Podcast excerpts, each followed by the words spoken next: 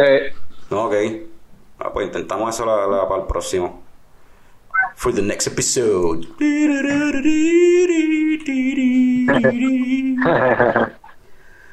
Este, le estaba diciendo a, a Fran ahorita, y pues para los coñistas que, que no saben, eh, nosotros a veces hablamos del ingeniero de sonido Kevin Bacon. Kevin Bacon es el perro de Fran y es el ingeniero de sonido de Leche Coco Productions, de Coño Show. Entonces le estaba diciendo a Fran que debería comprarse una pecera y tener varios peces y a cada, pe- a cada pececito ponerle nombres, pero que sea también, sé qué sé yo, Kevin Hart, Kevin James, Kevin Conroy, Kevin Costner. o sea, Kevin que- Smith. Kevin Smith, actores que se llamen Kevin Ya también. llegó el viejo mío. Tengo que despegarme por unos minutos. que no todos los peces son machos, hay féminas, no todas se- no todos los peces se pueden llamar Kevin, cabrón. Pero no, eso no se puede usar como un nombre, qué sé yo, como José y María, que lo usan para los dos, maybe, ¿no? Cabrón, Kevin es claramente de hombre, cabrón.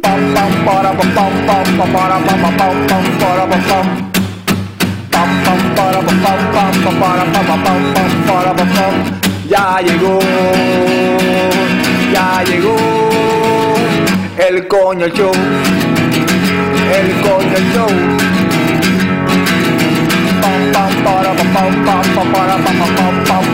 Pam,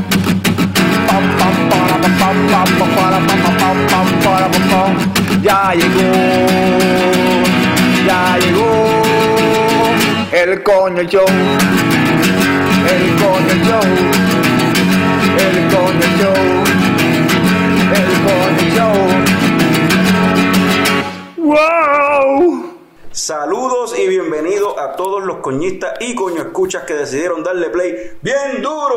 duro. a otro episodio del podcast más tecato del futuro, Coño el Show. Mi nombre es Carlos Ortiz, el custodio de Coco Productions y estoy pompeado porque voy a decirles ya mismo porque estoy pompeado, pero vamos a introducir, tenemos co- como escucharon vía telefónica nuevamente en estos tiempos de pandemia y de COVID-19 y de cuarentena a el cofundador de Leche Coco Productions, Héctor Tomás Picón, Tommy.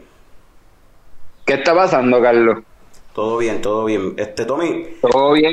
Dímelo. Estaba viendo eh, en Instagram, pusiste eh, unas fotos hace poco de unas cervecitas que te estabas tomando. Y, y alguien en Instagram, yo vi el mensaje tarde, pero reaccionó a la story y, y preguntó, ¿ya están borrachos? Eso te pregunto, ¿ya tú estás borracho? Hello, Tommy, no te escucho. Estamos teniendo problemas técnicos. Tommy ahora mismo no se escucha. No sé por qué. Yo voy a contestar por mi parte que yo no estoy borracho, pero estoy de camino a. Eh, ¿Me escucha? ahora te escucho. Ajá. Eh, pues para contestarte la pregunta, no, no estoy borracho. Este, ¿verdad? Eh, un sábado, eh, por lo general, yo cuando estoy solo no bebo, así que, pues no, no estoy borracho. Te iba a preguntar de esas cervecitas que pusiste. Una de ellas era Dreamland de Rogue, que era un lager. Esa, yo no la he probado. ¿Qué tal? Esa beer. Eh, Eh, es un poco rara. eh, no me. ¿Cómo te digo? Es un poco peculiar. Es bien light. O sea, qué sé yo, creo que tiene como 4% de alcohol. Eh, no sabe un. ¿Viste? tiene algún tipo de sabor. No, me, no leí la, o sea, no leí la de esto porque lo que dice de Dreamland es que era un parque en Oregon, un skate park que ellos arreglaron y en conmemoración a este parque pues tiraron esta cerveza. ok. Eh, Pero, pero no, no, no me dijo mucho. ok, no es la gran cosa. La- no es la gran cosa. Te la puedes tomar, la puedes probar y qué sé yo, pero no me dice mucho. ¿Y tú te tomaste otra? ¿Era de Omnipolo? ¿Era? De Omnipolo, Devin. Esa tampoco, yo nunca he probado una cerveza de Omnipolo. Dicen que ellos son bien experimentales, hacen unas cosas bien locas. A veces Pues, hasta- mano- A veces hasta los critican porque hacen a veces unos experimentos que es como que, what the fuck, como que mucho gimmick. Pues, Juanqui. este, eh, esa cerveza, eh, mano, estaba, estaba hasta más suave, más light, más, eh, más bland, qué sé yo, que la, que la Dreamland. ¿Y qué tipo de cerveza era? Eh, mano, es algo bien lageroso, no es un lager, pero ahora te voy a decir, espérate. Te voy a decir ahora mismo qué es lo que es cuando pueda abrir el teléfono. Mira, ¿y cómo la estás pasando en la pandemia? Eh, mucho calor. Oye, ahora que empezó el verano, Diablo, ¿verdad que está haciendo un calor cabrón? está haciendo un calor nasty. O sea, sudando como loco, bañándome. Ahora, ahora, ahora ya. Mi esposa ya ni se queja de que, de que no tenemos calentador. Porque ahora el agua fría es bienvenida.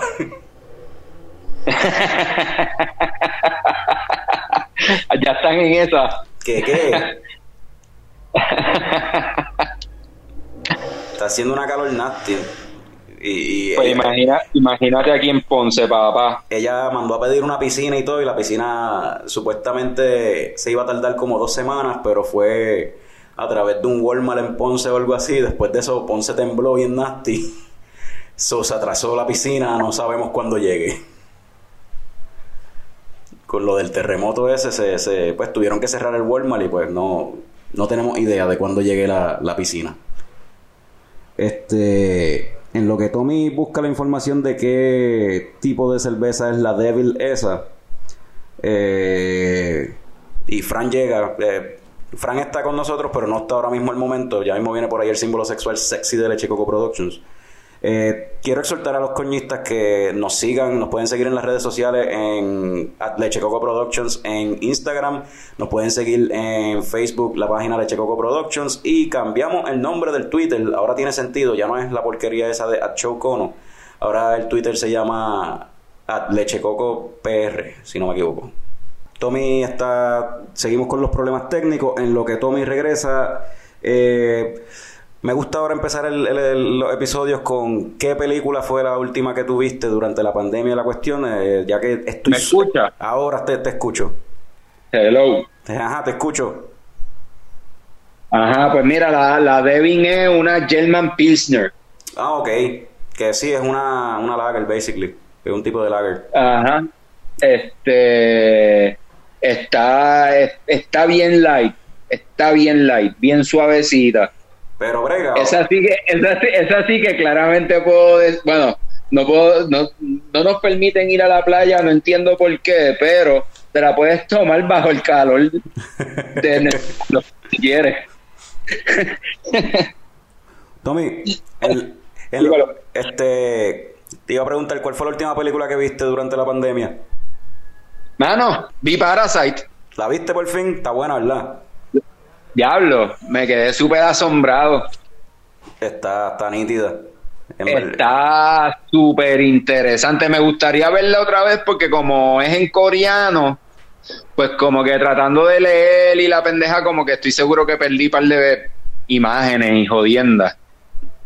Sí, esa, esa película está nítida, la, la hemos tocado aquí, yo creo ya dos veces o algo así, pues es que está brutal. Sí, sí, sí. Vi Parasite, vi Parasite. La última que yo vi fue una película española del 94 por ahí, de un director que se llama Alex de la Iglesia. Yo había visto películas de él antes, pero no había visto esa que se llama El Día de la Bestia, que yo creo es la primera de él de las primeras películas de él. Y esto es un director que las películas de él siempre son bien raras y como que mucho humor negro y siempre tirando para lo, al ocultismo y lo paranormal y qué sé yo. Pero son como, eh, siempre son cricales, las películas son cricales. Esta, eh, el Día de la Bestia es de un sacerdote que eh, está convencido de que él necesita pecar. Pecar lo, pecar lo más que pueda porque él necesita ponerse en contacto con Satanás para poder encontrar, porque supuestamente él descifró la fecha de cuándo van a ser el, el, el anticristo. Pero, Oh, wow. pero no sabe dónde. So, él necesita encontrar a Satanás. Se ve en su mente, en su viaje. Él dice que él tiene que contactar a Satanás para que Satanás le diga dónde es que van a ser el anticristo para él ir, para matarlo y salvar la humanidad. So, para, Ok. para a- a lograr tal acontecimiento y lograr contactar a Satanás y qué sé yo, pues él recurre a la ayuda de estos dos personajes. Uno es un gordito metalero de una, de una que trabaja en una tienda de metal ahí. y el otro es como que un Walter Mercado de la vida o algo así, un psíquico que tiene un show por televisión y es como que brega con ocultismo y escribe libros, pero es un fake. Pero el curita no sabe tres pepinos de la vida normal, él está encejado en, o sea, lleva encejado en un convento y estudiando, él no sabe bien, no sabe bien del metal y la cuestión, eh, en verdad, hijinks and shenanigans ensue. ¿Tú te acuerdas de la película esa, la comedia española que nosotros vimos hace tiempo que se llamaba Torrente? El brazo tonto de la ley. Sí, claro. Que- La vimos en Aguirre, ¿verdad? Eh, no, en, en Alcázar, los condominios fue. Ah, ¿de verdad? Con César. pues pues To- Torrente es el que hace del gordito metalero. ok, ok. Ah, la, la película está nítida, en verdad está nítida. Ese director tiene otras películas. En Netflix hay una que se llama El Bar, que es de, de él, es de las más recientes y está gufia. No es tan buena como El Día de la Bestia, ni como otra que él tiene que se llama Witching and Bitching, algo así.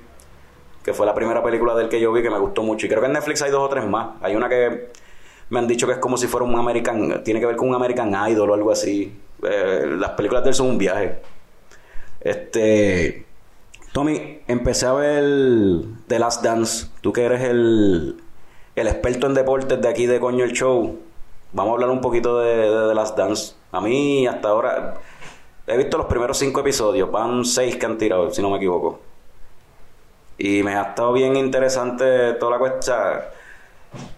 Alguien me preguntó como que, ah, ese es el documental de Jordan. Pues no, es el documental de los Bulls del 98, pero en realidad, pues tú no puedes hablar de los Bulls del 98 sin enfocarte bien brutal en Jordan. So sí, el documental parece ser de Jordan casi todo el tiempo.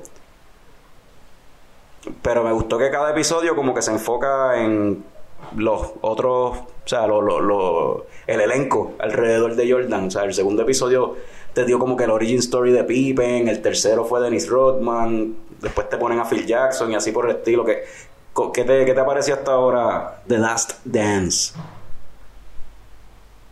Cuando vuelva a salir el audio y me puedas contestar, porque no te escucho. No me escucha, estoy Ahora- aquí. Ahora sí, ¿No me ahora estás sí. escuchando? Ahora sí.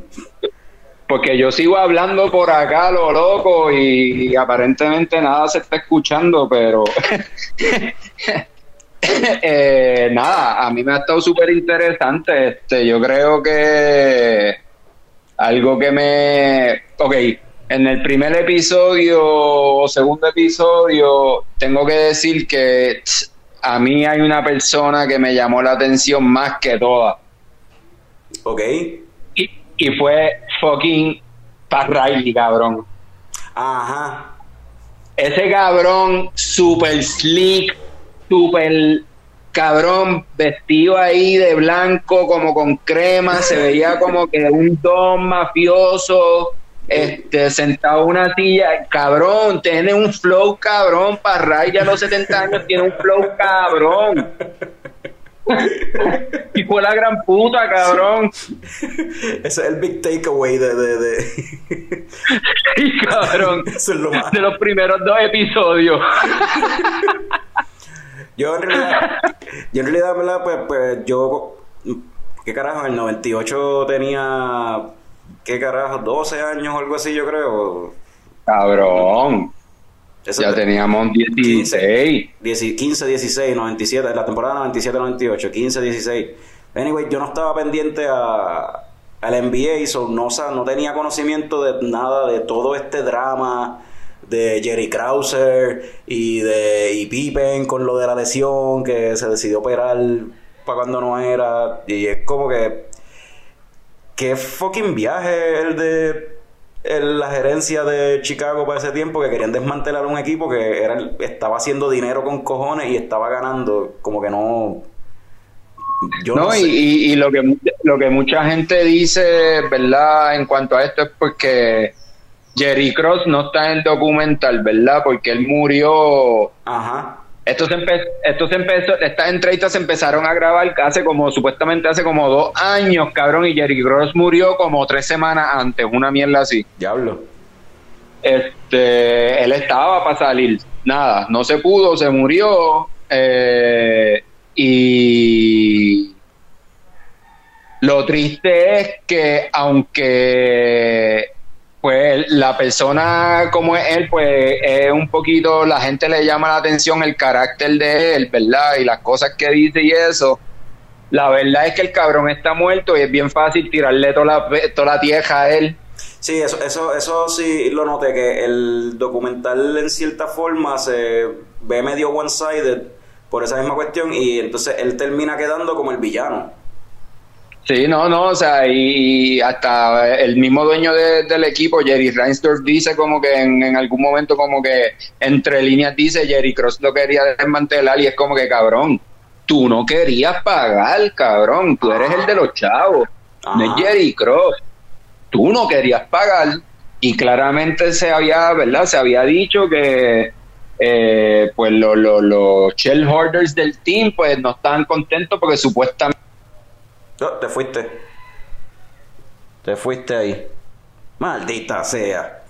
Eh, no sé de esa, de esa parte, o sea, no sé lo que hay. estoy aquí Ajá, dime ahora.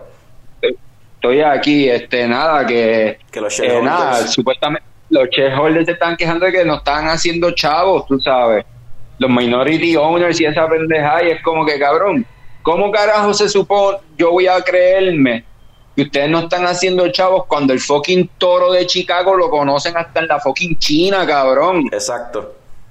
Es uno de los equipos que más vende aún sin Jordan, cabrón.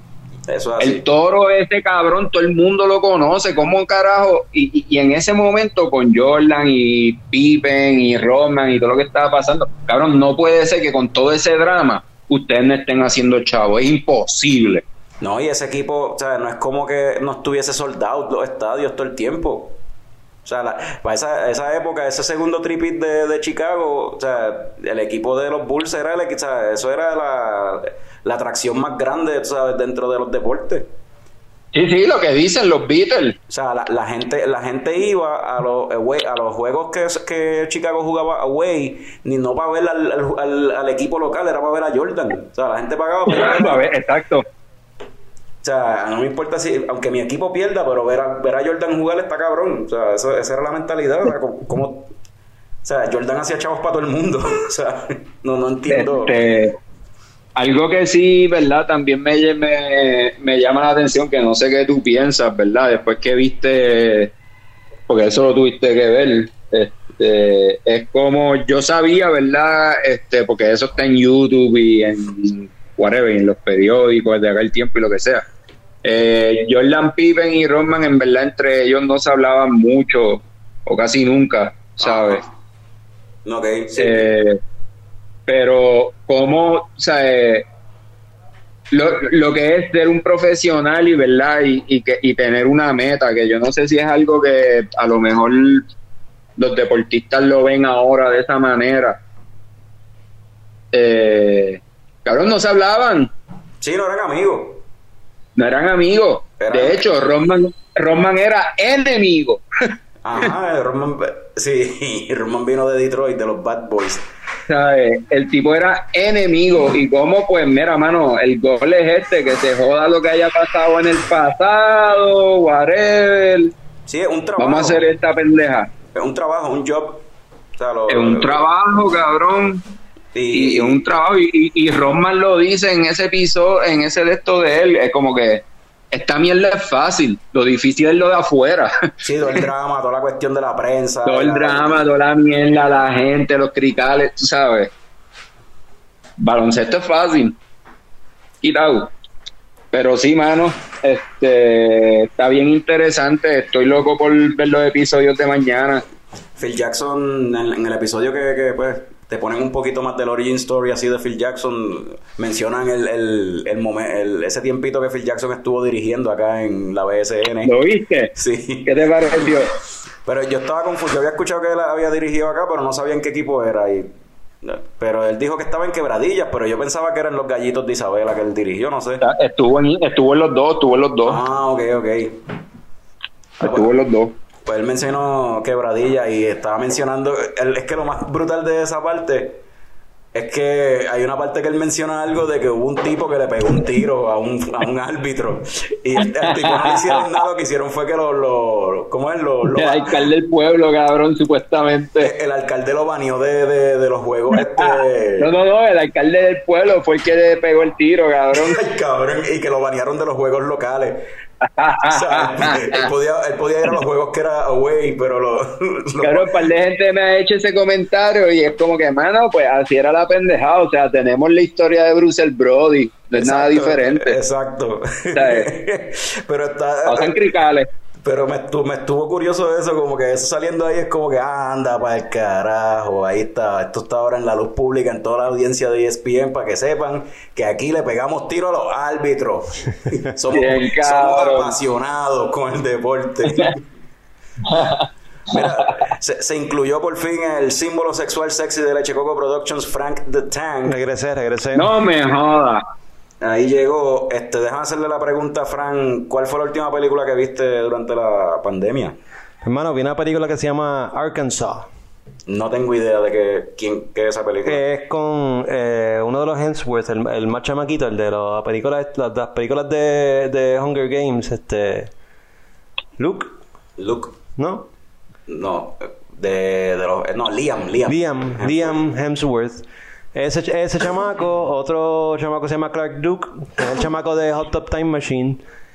Y sale Jo- John Malkovich y este ¿Y de qué es la película? Vince Vaughn. ¿Y de qué? La, cuál es el- Es sin, un- sin spoilers. O sea, ¿cuál es el plot? crime drama de estos así, está, está nítido, está, está, está chévere. Me gustó el cast, me gustó el plot. Eh, una película weird, como que yo ni sabía que esa película existía. De momento la vi en el, en el feed y la puse y. o ¿De qué año? ¿Esa es vieja? ¿De- No, no, 2020. Salió como que en estos días. Ah, ¿de verdad? Sí, es como un indie movie raro. Eh, Vince- el personaje de, de Vince Bond, que él hace como que del bichote, le quedó nítido. A mí me gusta cuando Vince Bond hace papeles así serios. Pues, no, había- no había escuchado de eso. Vamos a, a tocar un par de cositas aquí que tenemos apuntadas de, de movie news que han Uh, surgido en la, en la última semana. A ver cuánto tiempo nos da para tocar dos o tres. Este, quiero empezar con este. Este es el más que me interesa. Estaba esperando que Fran llegara. Sylvester Stallone dice que van a hacer Demolition Man 2, cabrón. What the fuck? What the fuck? O sea, que, que esto es una película de acción de los 90s, super cheesy, que estaba cabrona con Sylvester Stallone, Wesley Snipes, Sandra Bullock, un par de gente sale ahí. Schneider. Era un sci-fi kind of... Rob Schneider es de la otra. No, Rob George Schneider Dredd. sale en George Dredd. Ah, siempre lo confundo. ah. No, no, cabrón, Rob Schneider sale en Demolition Man. ¿Él sale ahí también? Sí, es verdad. Sí. Es verdad, porque él era uno de los guardias. Él, era un, él tenía el mismo Sale uniforme. uno de los guardias, Él tenía el cabrón. mismo uniforme que ellos, que Sandra Bullock y Stallone. Es verdad. Pues, anyway, yo no, cuando escuché esta noticia, lo primero que yo pensé es como que, pero qué carajo tú vas, ¿cuál sería el fucking plot de Demolition Man 2? So, Fran tiene una idea ahí de cuál sería el plot. So, Fran, véndeme Demolition Man 2. Bueno, este es mi pitch. Véndela. Eh, pues obviamente han pasado ya unos 30 años desde la película original, so ya, ya John Spartan, el personaje de Sylvester Stallone, está ya mayorcito, so ya está retirado. Ok. So, este, la película empieza, él nada, este, de camino para su restaurante favorito, el único restaurante que hay en ese mundo, Taco Bell. Sí, porque después de los franchise wars, pues ganó Taco Bell y, so- y el único restaurante que existe es Taco Bell. Eso, So, eso, eso nada, él se sienta, está comiendo tranquilo y de momento llega un grupo terrorista a joder. Oh, este, enemigos de la franquicia y quieren tumbarla y empiezan a joder, pero no contaban con que John Spartan estuviese ahí ese día. ok. So, se forma la pendejada, la pelea, destrucción por todos lados, como siempre, porque pues, él es el Demolition Man. Ajá. 15 personas muertas en los primeros 10 segundos de la pelea, normal. La pelea sigue moviéndose, él termina este, buscando refugio en el freezer de- del restaurante, Ok. porque la puerta es este, a prueba de bala. Ok. Este. De momento, cuando él va a salir, la puerta está cerrada. Se quedó encerrado dentro del freezer. Y se congeló de nuevo. 40 años. Y después vuelve a salir. la Sale, película- sa- sale 40 años después y ahí es que empieza la película de verdad. Ok. Y pues por ahí. Pues yo voy a añadirle a eso que, que 40 años después lo encuentran a John Spartan y rápidamente lo ponen a, a bregar ahí en una... eh, le ponen un nuevo assignment. Porque ya pasó el, esa- eso, esos sucesos iniciaron el segundo Great Franchise Wars. Pero ya esa guerra se acabó. La cuestión es que para poder ganar esa guerra, ellos descongelaron al mejor soldado que han tenido ever. A Steve Rogers, Capitán América. So, Capitán Taco Bell estuvo peleando en la queja durante todo este tiempo, ganó la queja, pero se fue rogue. Y necesitan a alguien que lo detenga and bring him back. Y ese es John Spartan. Oh, shit. So, va a ser John Spartan versus Chris Evans haciendo de Capitán Taco Bell. Perfect. y John Spartan obviamente tiene 70 y pico de años. Teniendo setenta y pico de años. Coño, cabrón, ustedes, ustedes, ustedes, ustedes en verdad este, hicieron algo bien de esto y yo me fui bien serio, cabrón. Tira, tira el tuyo, tira el tuyo. Nada, tú sabes que en Demolition Man, ¿verdad? Pues es que es en el futuro. Sí. Eh, y pues, o sea, eh, ¿cómo es que se llama? Phoenix se descongela, ¿verdad? Simon Phoenix se descongela. Ajá. Whatever. Porque le van a, le tienen una vista, una mierda. Whatever. La cosa es que traen a la, este, Sylvester Stallone también está congelado y lo traen de vuelta para pelear con fucking Phoenix porque ha pasado tanto tiempo que la ciudad no pasa nada porque tienen un control cabrón y todo el mundo son unos pendejos y nadie puede con las patadas de fucking Wesley Snipes, cabrón. Ajá. Sí, todos La cosa todos es la que- ajá. Ajá, la cosa, no todos, papi. No todos. Yo estoy, yo estoy- estoy seguro que mucha gente que nos escucha no la ha visto. La cosa es que estaba pensando la, cuando, ¿verdad? Después de un tiempo, Sylvester Stallone dijo como que la cosa volvió a la normalidad, no está pasando nada, y dijo, mira, mano, esto va a volver a pasar, congélenme otra vez. Y la segunda película empieza en una... Te fuiste. Ah, Te en la- fuiste. en la mejor parte. No puede ser. No, ah. No, y se cortó por... No, no, está ahí todavía, está ahí todavía. Tommy, Tommy, Tommy. Te cortaste cuando iba cu- cuando él despertó de nuevo. ¿Qué pasó ahí después? Nada, nada, no, no, no, lo congelaron. Ajá. Y la cosa es que la película empieza porque hay un momento de disruption en porque lo más cabrón de la película es que no se llama Los Ángeles, ¿Cómo era que se ¿Cómo se llama se llama San Ángeles.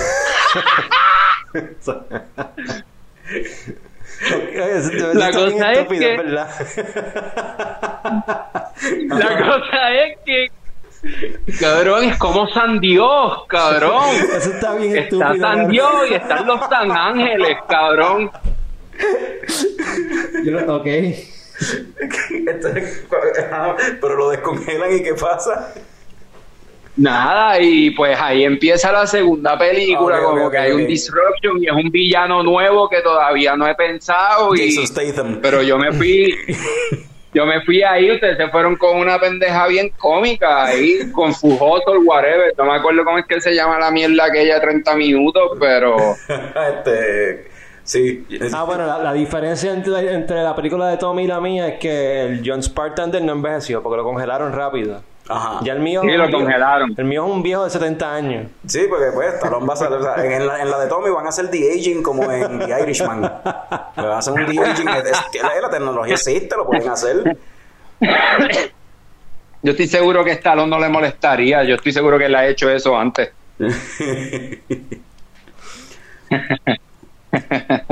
Bueno, vamos Pero a... sí, yo le, yo le, como notaron, yo le en verdad le di un review a la película porque pues, pero la cosa me, me pareció demasiado funny, cabrón. Que en verdad nadie pudiera con las patadas de Wesley Snipes. que la ciudad se llamara San Ángeles. Y que el único restaurante sea Taco Bell. Y lo, de, y lo de las conchas, cabrón, ¿qué carajo es esa mierda? En la segunda película yo creo que van a explicar cómo limpiarte el culo con las tres conchas esas. Me vi esa es la crisis que hubo, que se acabaron las conchas. Ah, Tommy se le está yendo la señal. Bueno, cuando vuelva. Hello. Ajá. Hello, estoy aquí. Pues anyway, Estoy aquí. Anyway, Mala mía, mala mía. no, relax, que no es culpa Sigan, tuya. sigan, sigan. Pero te vamos a dejar para Sigan. entonces ir llamando a, a Juan Carlos de Boquerón para hablar con él de, pues, de Boquerón Brewing y de las pintas to go que están vendiendo allí en Cabo Rojo. Ah, pues dale, métale, métale. Saludos a Juan Carlos y un abrazo desde la pandemia, desde la lejanía en la pandemia. Dale. ¿Sabes? Suave. Vamos ahora a struggle con. Yo espero que con Juan Carlos la llamada fluya normal. Vamos a ver. Porque yo creo que es Tommy el que. Sí, sí, es la señal de él. Yo creo que él está con claro. Eso No. pues. Sí, está con, yo, está con claro, de hecho. Pero eso puede, puede ser. Vamos aquí. Llamando a, al Boquerón Brewer.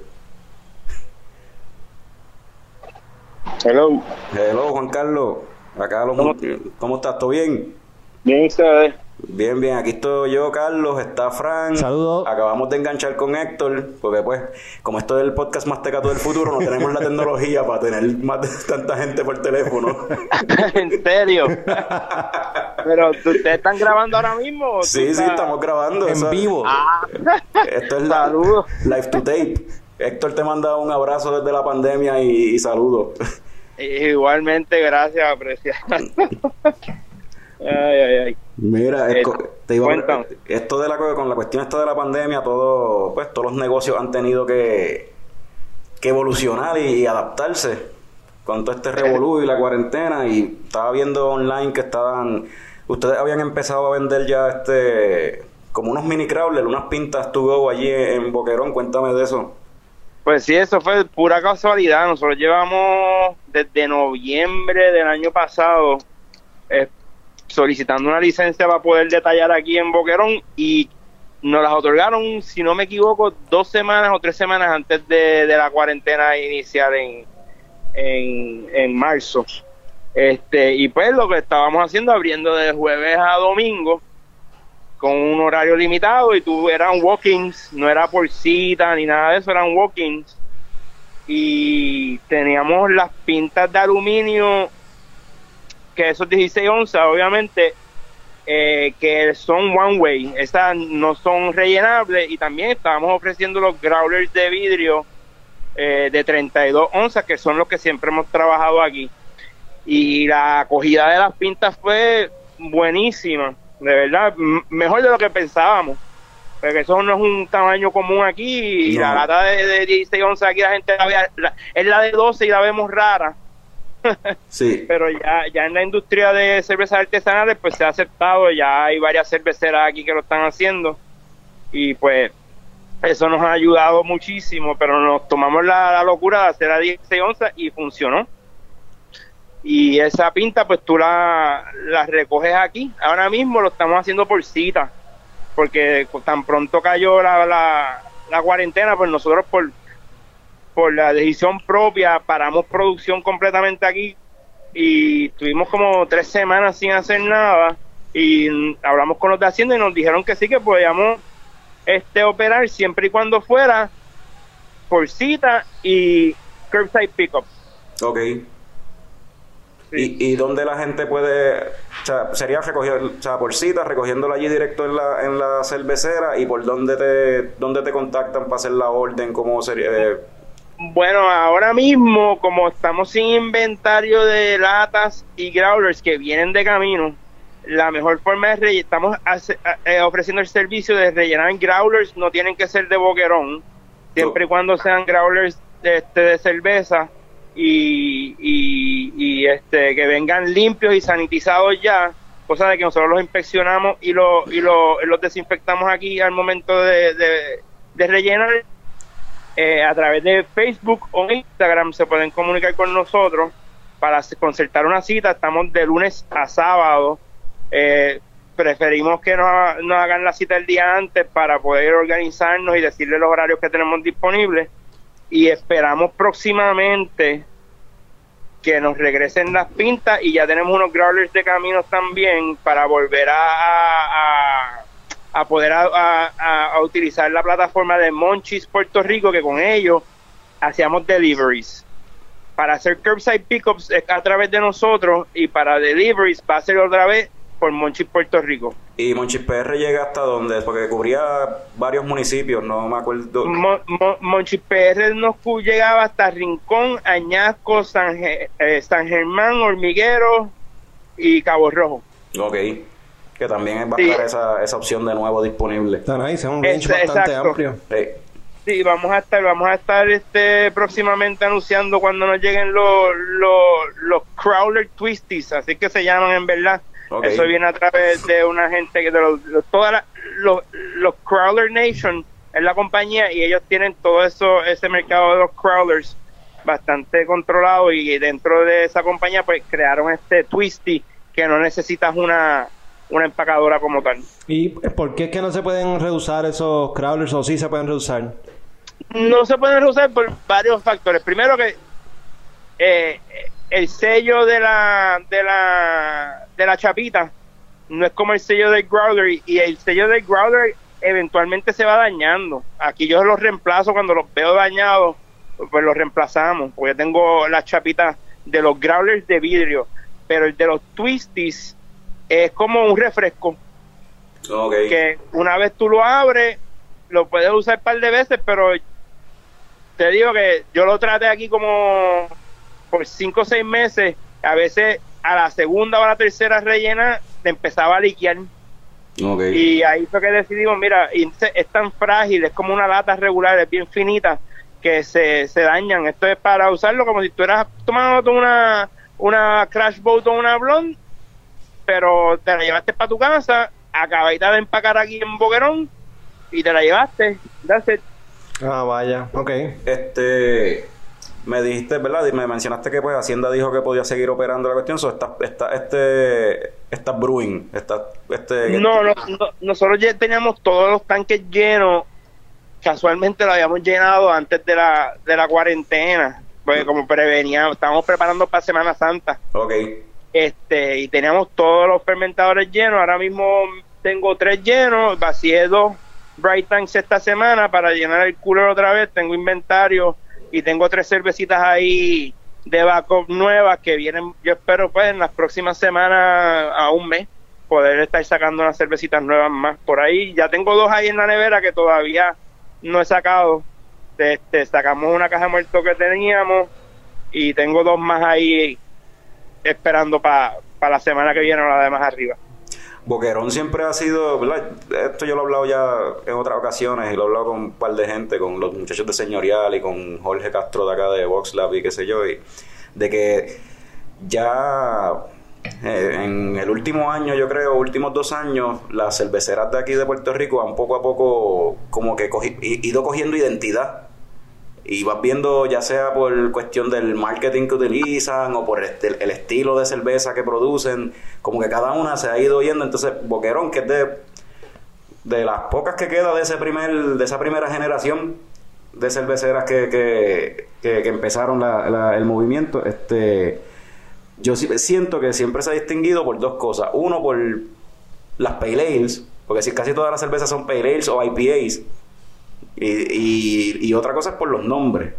Eh, Crash Boat, a mí, ahora mismo que estamos en esta cuestión de la, de la pandemia, como la Crash Boat está saliendo en lata, la puedo conseguir en supermercados, en garajes de gasolina. so, Crash Boat es mi go-to IPA ahora mismo. Esa es la que tengo que tener Crash Boat en la nevera todo el tiempo. Este, Gra- Gracias, gracias. So, te iba a preguntar, porque sigo viendo este la, pues, la- yo sé que la cerveza, la- lo que es Crash Boat y Boquerón Blonde se empacan este en Wisconsin, si no me equivoco, ¿verdad? Eso es correcto, en, en Stevens Point, Wis- Wisconsin. Y te pregunto, la- esta cuestión de la cuarentena eh, ha afectado la producción allá en, en Wisconsin de la, de la Boquerón, de, de las cervezas de Eh, Boquerón. Bueno, esto ha afectado a todo el mundo, como sabemos. Allá el, el- la, la agenda se redujo de tres, de tres turnos, siete días a la semana, a dos turnos. Y creo que estamos ahora mismo operando allá cuatro a cinco días en semana, a dos turnos. Sí, pues eh, a- a- esto, esto ha afectado a todo el mundo. Esto no es, Exacto. esto no, esto no es un María, esto es a nivel global, como tú bien lo has dicho. otra cosa que tú de verdad acabas de decir es que sí, cada cervecera aquí tiene su identidad y eso es fenomenal, que es lo que yo siempre he dicho por lo de la cerveza de mi barrio. Aquí cada cervecera, si cada municipio apoyara su cervecera local, eh, sería un paro, ¿sabes? Porque hay, hay suficiente consumidor en cada municipio para que apoye la cerveza local. Obviamente a mí me encanta que todo el mundo en Puerto Rico sepa de, de Boquerón, pero yo creo que cada, cada municipio puede tener fácilmente de dos a tres cerveceras sin ningún problema. Este, y eso pues para mí es de verdad que un orgullo ver que está todavía eso, que ese movimiento creciendo y, y, y no quiero que esta pandemia eh, haga lo que hizo la economía en la primera camada de cerveceras que liquidó a unas cuantas por la cuestión de la economía. Ujú. Este, si te digo que pues nos ha afectado un poquito en la producción de allá, Crash Boat está quedándose corta de inventario en Puerto Rico ahora mismo. Yo no voy a poder ir para allá a elaborar. Obviamente. Estamos bregando con eso ahora mismo. Este, yo espero esta semana tomar una decisión. Me da, me da un poquito de cosa porque me ha pasado en esta va a ser la tercera ocasión que se tendría que hacer cerveza boquerón y yo no estar presente allá. La primera fue para María. Este, y la segunda fue eh, al principio de este, de este año con los temblores Sí, y sí. ahora con lo de la pandemia y se está acabando la Crash Boat en Puerto Rico. Ay, qué triste. Sí, bien triste. Te lo digo, te lo digo desde ahora porque lo sepa, porque se está acabando el inventario. Y pues estamos en las de, pues, yo siempre quiero estar allá cuando se hace la cerveza, ellos esperan de mí estar allá, pero yo confío plenamente en ellos. Este, así que estamos tomando la decisión que vamos a hacer en esta semana o la próxima. Me- y te pregunto, como dije ahorita, este Boquerón, aunque hace muchos estilos de cerveza, pero la mayoría de las cervezas son por la vertiente de las Pale Ale y las IPA. ¿Ese es tu estilo de cerveza favorito? El Pale Ale es mi estilo de cerveza favorito. Yo, yo, yo soy como cualquier otro este consumidor de cerveza que a veces empezamos por las cosas más, más este extremas, ¿ves? cerveza oscura, la cerveza de, de Bélgica, o sea, sabores bien, bien complejos, pero para serte bien sincero, ya hoy en día son bien pocas de esas cervezas que yo me puedo tomar. Porque para mí una, una Ale bien hecha eh, es como que de las cosas más más exóticas que, que un que un que un Belgian blonde o un o un saison o algo así. Esa es mi mi mi opinión verdad bien personal verdad porque todo el mundo tiene su gusto por eso es que no hacemos muchas cervezas ni sours ni ni Belgian style beers aquí en, en la cervecera porque me gustan pero no es algo como que me me, me, me mueve la mente mucho en, en verdad Ok. o sea, una, pale ale para mí es una buena pale ale dice mucho de una cervecera. ¿Cuántas? Porque eh, la, la Boquerón y la, y la Blonde se consiguen por todo Puerto Rico y sobre todo desde que pues desde que están este empacándolas en lata, porque vale también decir que la primera cervecera artesanal puertorriqueña en distribuir en lata, eh, o sea, en enlatar cerveza fue Boquerón. Ajá. Y, como, y pues y ahí se empezó a distribuir por todos lados y a aparecer la cerveza en todos lados. Eh, pero siempre tú, has, siempre tú has mantenido haciendo otras cervezas eh, que se distribuyen ya en cake como tal. Y sobre todo nosotros que estamos acá en el área oeste, pues podemos aprovechar y siempre tenemos oportunidad de conseguir lo que sea. ¿Cuántas etiquetas ya está, hay en tu catálogo, mano? Pues son un montón. Nosotros tenemos aproximadamente 26 a 30 eh, eh, recetas diferentes. Este, todo, todo nace de, de la de la Blondie y de la Crash Boat este, y la Pale Ale. ¿Sabes? Nosotros empezamos con esas tres cervezas por el primer año y pico y de ahí pues empezamos a jugar con diferentes cosas. Introducimos la, la Gas Chamber IPA Series y de la Gas Chamber es que surgen otras IPA. Esa es, esa es la, la, la, la etiqueta con la que nos ponemos creativos. Esa- Por ejemplo, la- la, esa- la- como, una la etiqueta, Rayuela. como, como una etiqueta piloto. Exacto, la payuela salió de ahí, eh, el yunque salió de ahí, todo lo que sea hoppy, eh, peodeo, sale de, de- del, del, del, um, del Gas Chamber IPA Series. Eh, tenemos el Sato Ale, que el Sato, pues, El sato es el sato y siempre varía. El sato no es una receta estática, siempre está variando porque es un sato. Este, y del sato pues también sacamos otras ales. Mira, y, te- y esa otra cosa también que te iba a decir de, como mencioné ahorita, que distingue también, yo siento que distingue a, a Boquerón, es la cuestión de los nombres de la cerveza, que, se- que siempre son este nombres de, de landmarks, como, o sea, la mayoría, no todas las cervezas, pero la mayoría tienen nombres de landmarks. Pues el morro, que es un, un, un stout, si no me equivoco, creo que El morro es un Imperial Porter. un porter que me la, Sí. esa, me la, la semana pasada estaba tomándola, está bien buena. Pues, pues, pero por ejemplo, el Morro, Crash Boat, una playa, Gas Chamber, una playa, esa, todos son landmarks. ¿De dónde surgió esa, esa idea? Mira, en mi casa nos enseñaron a viajar desde, de- desde temprana edad. Nosotros visitábamos Puerto Rico desde que yo era chamaquito.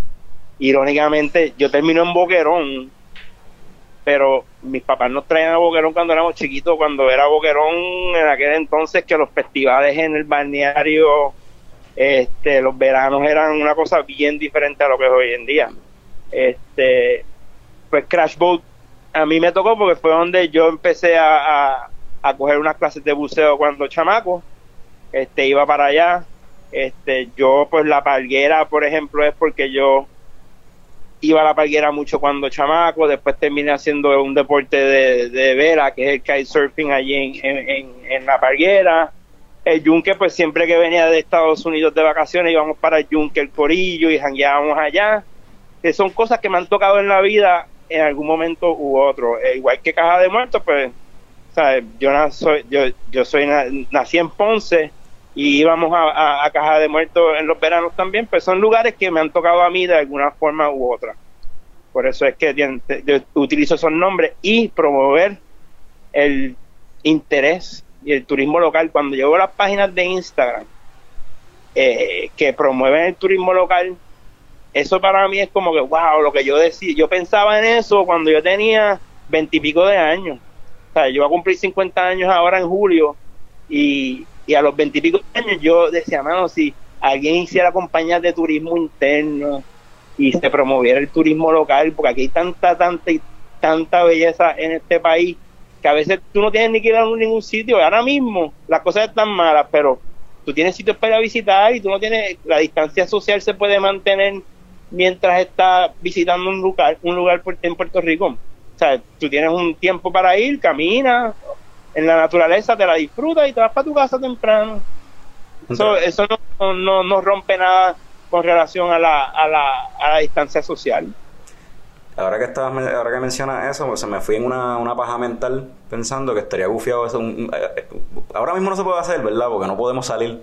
Estamos medio, medio amajados ahí, pero sería un, un challenge chévere por Instagram de tirarte una foto con, o sea, cada vez que salga una cerveza, que consiga una cerveza de boquerón y de, de acuerdo al nombre, como que una foto con bebiéndote el morro en el morro, Ajá. una- el yunque en el yunque, o sea, y así por el estilo, como estaría bufiado, como se, puede volver algo como quizás lo que Héctor PR hizo con las banderas en cada municipio. Exacto, sí, sí, eh, fíjate, eso, eso yo lo, he pensado, pero me gustaría que fuera orgánico, no me gustaría como que promoverlo, pues, es que, ¿cómo te digo? Pues el, eso es parte de la filosofía también de Boquerón, que mucha gente me dice, ah, no, pero si tú, si tú promovieras más la cerveza, se vendería más, digo, pero es que a mí lo que me gusta es que la gente la pruebe, ¿por qué? El amigo se la recomendó, por Ajá. curiosidad, no, no, yo no quiero que sea una cerveza de, de mercadeo, puramente de mercadeo. Porque con, con- con- tú puedes mercadear la cerveza, pero al final del día con lo que tú quieres una base sólida, que tengas tus seguidores que te digan, mira, mano, prueba esta cerveza, que lleguen a una fiesta con un growler de boquerón o con una de las latitas de aquí, que mucha gente, eh, y esto es lo brutal, mucha gente piensa que boquerón no existe. Mucha gente dice, ah, es una cervecera que hacen, eh, una cerveza que hacen en Wisconsin. He visto Y irónico comentarios. es que esa, esas dos cervezas nacieron en esta planta, se elaboraron en esta planta del 2011 hasta el 2017 la, la, la, la blonde. Aquí elaboramos de vez en cuando la blonde, pero la sacamos en cake y a veces yo lo que hago es que varío la receta de la blonde. La, la Belgian Strong que tenemos ahora mismo es casi casi idéntica a la Boquerón Blonde. Lo que pasa es que pues tiene más, más fermentables para más alcohol y otro tipo de levadura. Pero son bases, todo eso salió de aquí. Y ahora mismo estoy aquí sentado, por eso digo aquí, porque estoy sentado en la Sí, cervecera sí. esperando clientes. este, y, y yo quisiera que orgánica, eh, eh, de una forma orgánica la gente se dé cuenta que Boquerón está aquí, nació aquí, y que lo que vin- eh, pasó allá es por una razón, y es una razón económica, la cual ha permitido que Boquerón sobreviva a estas situaciones que estamos pasando. Si no fuera por la lata, muy probable Boquerón no estaría eh, viva, porque la María, el cantazo de María fue bien grande. Este, sabemos que hay una cervecera que es la de los amigos de nosotros en Aguadilla, que los dueños originales se tuvieron que ir, Sí. Ujú. Tú sabes, y ellos eran de los de los primeros y sabemos que eh, desafortunadamente las cosas aquí han sido fuertes desde que la industria de cervezas artesanal, artesanales nació.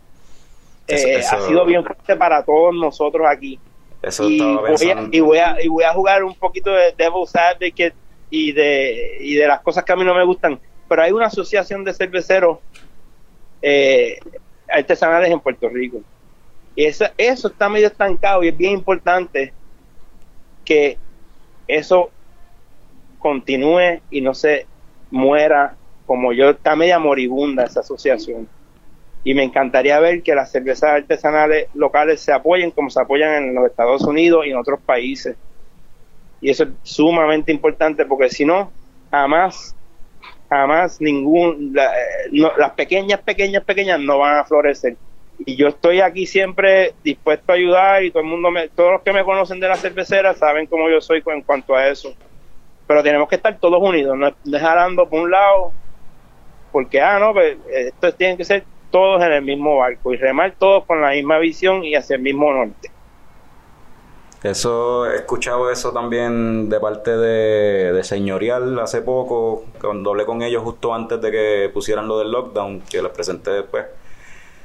Eh, lo que podría el lockdown eh, pre- representar para la industria. Ellos mencionaron también un pensamiento similar de, de la cervecera unirse.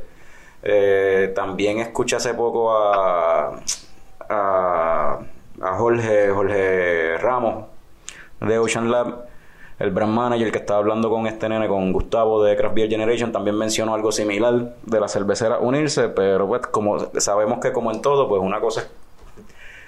O sea, no es decirlo, es hacerlo, tú sabes. Eso es lo que pasa Sí. con, con todo.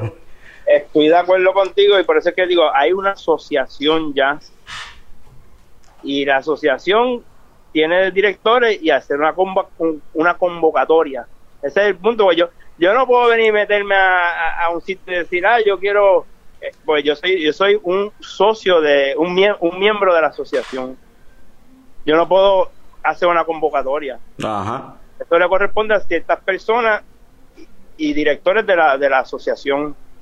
Y pues ahí es, y ahí es que estoy pues siendo un poquito lo que yo nunca hago. eh, Los que me conocen saben que yo no me meto en esto, pero yo estoy sumamente eh, triste, por no usar otra palabra, de que ahora mismo yo no estoy escuchando de las cerveceras más pequeñas y cómo los podemos ayudar y, y los muchachos de señorial que saben cómo yo soy, yo los aprecio un montón, es una de ellas. Ellos tienen que estar pasándola bien mal porque yo no tengo, yo tuve una suerte con lo de la licencia que me, que los- me salió, pero cómo, cómo los que los puntos de venta pueden ayudar a esas cerveceras a comprar el inventario que tengan y promover el producto de ellos, porque yo sé que la- hay muchas craft beer de afuera, pero pero coño, vamos a ayudarnos nosotros, Ajá.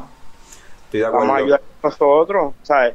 Si yo pudiera punchar una, una pluma de aquí de una de, de esas cerveceras, lo haría. Yo tengo cuatro plumas, estoy buscando un kegerator ahora mismo para poder tener cuatro plumas más. Y si yo consigo un kegerator, sin problema, yo pongo una pluma aquí de uno de los muchachos de señorial o de uno de los de, los de, de, de- de Rebel. No tengo ningún problema con eso. O de Dragonstone. O sea, no tengo ningún problema con eso. Y eso, y ese es el punto. Igual que lo- los puntos de venta locales, yo sé que hay unos cuantos que sí que están ayudando, pero coño, hermano, vamos a, vamos a darle enfoque a las locales. Porque las cervezas de afuera vienen y van a seguir viniendo y qué sé yo, pero nosotros queremos crear una industria aquí. Y eso, eso para mí pues es sumamente importante, de verdad. Y yo tengo unos clientes que me están apoyando ahora mismo. Tengo un cliente en Rincón que yo le sigo vendiendo barriles y ellos están sirviendo pizza y vendiendo boquerón. Yo no hago mucho ruido con eso porque no quiero que se perciba mal, pero la semana pasada ellos regalaron pizza y nosotros donamos un cake para la gente de la industria que están que no han cobrado, que no tienen chavos para comer ni nada. Y el sábado pasado ellos donaron todo toda la tarde a pe- pizzas personales gratis y cerveza boquerón gratis hasta que se acabara. Y se acabaron. Ellos tumbaron dos cakes allí el sábado pasado. Eso es para, para, para gente de, del in- del service industry que está Del ahora service. mismo, pues, sin, muchos sin empleo. o- Exacto, exacto. Eso, sí. Exacto. Y lo hicieron el sábado pasado. Y eso es lo que yo estoy tratando. Mira, coger un que a cada cervecera y promuéveselo y ayúdalo. A ese- Eso lo van a, lo van a vender. Y, si, y poco a poco así vas creando más awareness, pero pinchando cake de, de afuera todo el tiempo, pues no estás haciendo mucho mucha ayuda tampoco, ¿sabes? Estoy de acuerdo. Pues sobre todo, como tú mencionaste, Rebel y Señorial son, este, son cerveceras que no tienen ningún tipo de forma de salir de, de la mercancía, ni siquiera la pueden salir de ellos solos, ellos no tienen ningún tap room, ni ningún No tipo de curbside, este outlet, tú sabes, de... No, ni, y, y- y yo no sé si, si a José y, y su esposa están operando allá en, En, en, en- en ajá, Río, Río Hondo, en Río Grande, por allá. sí. Río Grande que están ellos, ¿verdad? Por, Eh, por allá, sí, después de, de, taller- de- de la taller. Por allá. Ajá, pues, eh, yo no sé si ellos están operando, Yo no he escuchado eh, nada, eh, no sé. pero pues, ¿sabes? Y yo y ellos, fíjate, ellos son de esa misma mentalidad que te digo, ellos siempre tenían una cerveza de otra cervecera. Ellos tuvieron un, un cake de boquerón allí, sé que han tenido cake de señorial y esa mentalidad es la que tenemos que promover. Yo sé que los muchachos en el del barril hacen lo mismo, pero no creo que ellos están operando ahora mismo, lo están haciendo en, en el box. En En, el el box, es que están ellos están vendiendo, ellos nos están apoyando con boquerón allí también. Ellos desde el primer día son de nuestros primeros clientes. Ellos fueron el tercer cliente o cuarto cliente de Boquerón cuando vendíamos en botella. Eh, Yo conocí a Jorge y, y le empezamos a vender allá a Jorge cuando estaba al lado del teléfono en la, Sí. en la 110. Que los conocí ustedes allí, by the way. Ajá. Este, Vamos. pues, Te iba, te, te iba a preguntar así, cambiando el tema, vamos a transportarnos a un mundo, a una utopía, a un mundo de fantasía en donde el COVID nunca sucedió, esto no ha pasado. Todo Ajá. está operando bajo la normalidad. ajá. ¿Tú, es- ¿Tú tenías planes o esperabas en algún momento quizás tirar alguna otra cerveza en lata o no había planes de eso? Eso siempre ha estado en mente. eh, el, la, la- el momento y la y la y la y la etiqueta es la es el problema. pues Hay, hay, hay diferentes opiniones. Eh, mira, eh, la opinión más a nosotros nos tomó casi seis meses. Eh, eh, ¿Cómo se dice? Ah, convencer de tirar la blonde antes que la crash boat. Había gente que, que me decía, tú tienes que tirar la crash boat por la etiqueta, esa etiqueta, esa etiqueta. Es que no. Y yo tuve, estaban dispuestos a que hiciera la crash boat y me tomó seis meses convencerlos que no, que tenía que ser la blonde. ¿Y por, y y por qué, ahora mismo, y- pues- y por qué la decisión de que tenía que ser la blonde? Porque nosotros queremos, nosotros estamos en el negocio de educar a la gente Ajá. a, a entender lo que es una cerveza artesanal. Eh, nos, si uno tiene el negocio de vender y, y, y que y mercadear Boquerón como una cerveza este de, eh, de, de producción en masa. Eventualmente me encantaría que eso pase, que todo Puerto Rico sepa lo que es Boquerón Beer. Me encantaría, pero todavía hay un montón de gente en nuestra isla que no sabe qué es Boquerón Beer. Especialmente en el lado este de Puerto Rico. El lado este de Puerto Rico yo he ido con los vendedores de nuestro distribuidor y allí no tienen ni la mínima idea de lo que es una cerveza artesanal. Y te estoy hablando un área bastante grande. Eso, Este- eso es algo que yo había, lo he, lo he hablado con, con Héctor, con Picón y con Ajá. este y contigo mismo, con, o sea, con Francisco que está aquí conmigo ahora mismo, este, la vez que fuimos para allá para el negocio de, de, de José Dragon y, y la esposa, que estábamos hablando y, lo- se lo comenté a José también y, y, y el esposo de que en el área este no hay nada de, de Nada, o sea, nada. lo más para ese lado que está son ellos y este y este señor, este Charles es lo más Ajá, tirando para allá para ese lado, pero en el, en el área este está, no, el movimiento de cerveza artesanal está casi inexistente, creo yo. pero, pero hay par de compañías ya bregando con eso, que, que me han, que me han tocado la puerta y como siempre, yo le digo a la gente, cuando me preguntan, ah, que yo te, yo te puedo dar todos los pasos para cómo o, abrir tu cervecera, pero eso sí te digo desde el principio, no hagas esto si, si te estás metiendo para ser chavo. Si tú te estás metiendo en una cervecera para ser chavo, don't waste your time, porque eso es como poner, hacer una, una banda de rock and roll para ser chavo. Y, lo, y, lo- y no tan solo y no tan solo cerveceras que allá en el área este que lo, lo- o sea que no escuchas así de, de un negocio dedicado a eso Eh, estaba antes Lola, Lolas Café era que se llamaba en Junco creo que era que se llamaba pero eso ya creo que ya no existe eso No existe. No, hay par, hay par que me han contactado. Este, los nombres así como tal no, no los voy a poner, eh, no los voy a tirar en medio, pero sí hay par de negocios que nos han contactado, especialmente la cuestión de, de tener cerveza atrás. Lo que pasa es que pues ir hasta allá para uno o dos que si tú no sabes, pues yo, yo tengo que decir en este momento que no. Entonces, los guiamos hacia Besuárez para que compren las latas y par de ellos ya están, las latas las están comprando allá.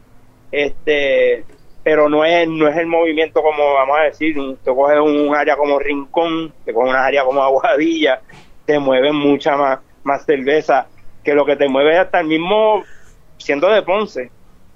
Vende más cerveza de barril de boquerón en Rincón y en, y en Aguadilla que en Ponce. sí ¿sabes? Eso, y, y Ponce es una de las ciudades más grandes en Puerto Rico, pero pues eh, Sí, sí, es el- una cultura que ya llevamos tanto tiempo bebiendo o trago o vino o cerveza eh, liviana. Y pues sabemos a qué me refiero cuando estoy hablando que son cervezas malas. Estamos hablando de, de cervezas light lagers light comerciales pues. Eso es lo que estamos acostumbrados y nos va a tomar tiempo. Ojalá yo tuviera 25 años Y, la- no, y, otra cosa es que la, gente, la mayoría de la gente no está acostumbrada tampoco, o sea, es la cuestión de, es por, como tú estás mencionando, eh, eh, la, que hay que educar al consumidor porque lo primero que van a mirar es el precio. Ven acá, ¿y por qué esta cerveza cuesta tanto? Eso es lo primero que, que- el que no sabe dice de, una cerveza artesanal. eh, da- 200% de acuerdo y esa fue una de las de las cosas por la cual tomamos la decisión de hacer lo que hicimos yéndonos a, a- Wisconsin para, para empacar nuestra cerveza porque el costo de producir una cerveza aquí a la escala de nosotros es bien alto este y a mí me daba vergüenza ir a un sitio y ver una botella de boquerón a 7 pesos por 12 onzas, tú sabes. Y si queremos algo así, pues por eso tomamos la decisión de hacer esas dos y tenemos más ideas, que, que- pero a largo plazo lo que queremos y estamos buscando es poder continuar con la producción en Puerto Rico, pero empacar en latas en Puerto Rico. Por eso estamos haciendo este piloto de latitas aquí pa- para ver cómo se ve y qué sé lo otro, pero ya tú tienes que, pues, un, necesitas un equipo más grande, un espacio más cómodo, este, te complica un poquito más la cosa y, y eso requiere inversión de capital y pues yo soy bien conservador en cuanto a eso. Eh, ya yo he, pasado por unas bien difíciles y no quiero coger más dinero prestado para abrir algo y, cruzar los dedos que funcione porque eh, es un mercado bien complicado, bien hay mucha competencia, especialmente que vienen muchas cervezas de afuera, sabemos una variedad y eso va a seguir creciendo, se va a poner más difícil. Todavía. Yo creo que sí, todavía tú ves que el mercado, o sea, el, el mercado me refiero a este, la, la, la clientela como tal, el- los consumidores, todavía tú lo ves como un, como un nicho, es un sector pequeño de, de, de consumidores los que consumen craft beer o Se Bueno, estaba, cre- estaba creciendo, ¿no? nunca va a crecer como ha crecido en Estados Unidos tan exponencialmente, pero estaba creciendo. Este, eh, siempre estaba gente comunicándose de diferentes áreas para abrir barras y eso, preguntando si le podíamos vender cerveza. Pero a la misma vez, pues volvemos. Si una barra se abre eh, con 10 plumas, ¿por qué las 10 plumas no pueden ser de cervezas locales? Ujú. y que ellos y que le vendan las latas y las botellas de cerveza extranjera. Eso, esa es la forma que yo lo veo. ¿Por qué no se puede? Pues porque pues es una cuestión de, de- de- del consumidor y la cultura de nosotros que tenemos que aprender a, a darle el try, Sí. darle el try. Y, y si, si lo apoyan y la gente le gusta, te van a seguir comprando. Pero pues aquí no hay nadie vendiendo puramente cerveza de barril boricua aquí en Puerto Rico, ¿verdad? Yo sé que Mm. los muchachos de Box Up, de Box Up fueron eh, de Box no de Beer Box, poco a poco fueron haciendo eso. Ellos Y han en un ido, momento sí. que, que cambiaron de, de mitad y mitad, que creo que lo que había eran dos o tres nada más extranjeras y las, las demás eran locales. Lo que sí, ellos han ido eliminando hasta el nivel de que si tienen una extranjera es una. Por una, eso. Una pluma nada más con extranjera. Entonces, Por eso. el TAP, este, tiene. El dueño del TAP me había dicho que su- él, él lo que ha ido haciendo es este aumentando la cantidad de plumas dedicadas a, a cervezas locales poco a poco. Y Virriola, pues tiene, creo que ellos tenían una, una vez al mes o algo así, era que todas las. Ellos no tienen tantas plumas, son creo que 8 o 10. Y pues todas, Ajá. todas son locales, pero es un, creo que es un fin de semana al mes, algo así. Ok, ok. Pues ese tipo de cosas, mientras más suceda, yo sé que Taberna Lúpulo también apoya mucho, este, este Antonio que está a punto de, pues estaba a punto de abrir la, pues él tiene el tap room de él ahí operando ahora mismo y él todo lo que vende ahí es cerveza local y él y él estaba comprándonos cerveza muy bien, Ese- o sea, él no- ese- semanalmente no estaba comprando Esa es es cervecera modelo- del callejón. cervecera del callejón. Y, y, y yo entiendo que es un modelo que es viable porque ya la gente está cogiendo como que escuchando, mire, y le da por ir a, a probar y al final del día, si el producto es bueno, la gente lo va a seguir consumiendo. Exacto. O sea, Esa, esa es la realidad, si a la gente le gusta, van a llegar a otra barra, mira, tiene cerveza de señorial. Ah, porque me la tomé allí en, en Beer Box y van a Ponce y, y, ah, me la tomé en Ponce, pero van a otro, tiene, y se va, y se va regando la voz así. Igual que con la cerveza de, de los muchachos de, de Rebel y los de Dragonstone. O sea, necesitan mucho apoyo. Mira, Necesitan mucho apoyo. estoy de acuerdo. Eh, yo te había dicho que te iba a quitar 30 minutos, ya vamos como por 36. Que lo más seguro tú tienes gente que recibir allí para citas de, de... No, tranquilo, que yo lo que hice que fue bloquear hasta las cuatro y media. Ok, ok. a las cuatro y media, pero tranquilo, que estamos ready. Yo, o sea, yo a mí, Yo iba a dejar la, la conversación aquí, te, te iba a hacer una pregunta de mala leche que no tienes que contestarla para terminar, Ajá. porque nosotros tenemos que ahora enganchamos contigo y, y hablando de mala leche tenemos que llamar a una persona que eso es mala leche pura para hablar de. Star Wars con Willy, Willy Black, hermano, ajá, que, que eso no sirve. Este, este, pero la, la pregunta de mala leche, hipotéticamente, digamos hipotéticamente, ajá, en ese eh, catálogo de veintipico, treinta cervezas distintas que tiene, de momento surge otra cerveza de otra compañía con el mismo nombre que una que tú tienes. ajá. ¿Cómo- cómo- Hipotéticamente, ¿cómo tú te sentirías? Pues yo, ¿qué te puedo decir? De que va a pasar, muy probable que pase. ¿Está bien? Ajá. Y, ha pasado. Por eso digo, es de mala leche la pregunta. No tienes que contestarla si no quieres. Pues por eso, pues por eso digo que ha pasado. Y, ya, y pasó hace un tiempito atrás. ¿Y qué pasó? Nada. ¿Ves? Por eso, el que sabe, sabe. Nosotros no estamos en. eh, yo- mira, para Chiquicho y Drama, no cuentes conmigo. Ok. Pero no, para nada. No me y que lo hagan, pues, ¿qué te puedo decir? Va a pasar y esas cosas pasan y eso es. Y si me dicen que quieren hacer un col- una colaboración, también la hago. no tengo ningún problema con eso. Eso de los nombres, algo que allá afuera este se eh, tienen, bueno, hay abogados que se dedican básicamente a eso. Sí, a, sí. a litigar esa cuestión de los nombres, porque allá, allá afuera en un momento dado habían tantas cerveceras que estaban hasta registrando nombres en español, porque ya no les quedaban nombres en inglés para registrar. Y se volvió una- eh, prácticamente una guerra de nombres lo que tenían. Eso es así. Pero aquí, aquí técnicamente no debería suceder porque aquí todo el mundo se conoce. Ajá. Aquí todo el mundo sabe qué tú has hecho, qué tú no has hecho, que, que aquí todo el mundo sabe la, la, como tú dices, cada cervecera tiene su personalidad. Ya. Y pues, ¿qué vamos a hacer? Si alguien quiere hacer algo como estilo, como Boquerón se ha dedicado a hacer algo, yo no tengo ningún problema. El que sabe, sabe, eso no me, no me va a quitar el sueño jamás. ¿Sabes? ¿Para qué, para qué voy a perder tiempo con eso?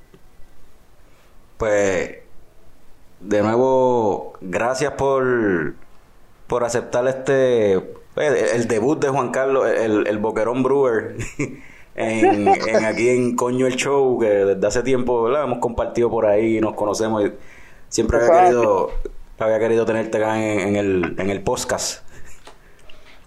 Ya, este, gracias de nuevo, en verdad, este, estoy bien de acuerdo con la, todo lo que estás diciendo de la, de, pues, de, de unirse y de el apoyo a la, a la cerveza local y a la industria local en general, en realidad. Este, y nada, mano, que lleguen por fin esa, la, las latas que estás esperando, o sea, la, el- el- la mercancía para envasar que estás esperando para que puedas seguir pues, este tirando la, la cerveza allí, el curbside de este pickup y para que puedas seguir haciendo delivery Monchis PR, que necesitamos que ustedes y, toda y todas las cerveceras, pues, que el producto se, se mueva, que sigan generando para que podamos sobrevivir todo el mundo esto o sea, la industria pueda sobrevivir este, esta cuestión de la cuarentena y el, el, pues, el dichoso COVID. Poco a poco, estoy de acuerdo contigo. Y mira, coño, gracias por invitarme. Siempre bienvenido. Vamos, va- Aquí a la orden también, nos estamos comunicando lo que sea y me mandan un fuerte abrazo y saludos a, a Mr. Willy Black de mi parte. dale, Dale, se me cuidan. Cuídate. Un abrazo. suave. Cheers. Estamos aquí llamando a Willy Black. Un poquito de Star Wars. Que la semana pasada Cabrón. eh.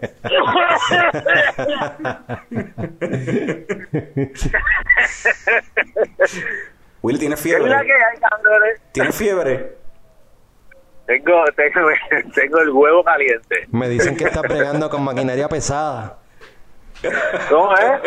Estás bregando con equipo pesado. Estoy, estoy bregando, estoy bregando con, con equipo pesado. Pero, pero es como, como el plomo, tú sabes que es chiquito, pero pesa mucho. Denso, denso. Algo así, algo así. Esto fue. Es esto- lo que hay. un- un- Todo bien, muchachones. Todo bien, un cambio de pace brutal, una conversación bien seria con Juan Carlos de Boquerón. y, y- y ves, tú ves por lo que, lo que yo estaba diciendo, que vamos a llamar a alguien que es bien mala leche. Willy no sirve. Willy no sirve. Juan Carlos te manda saludos.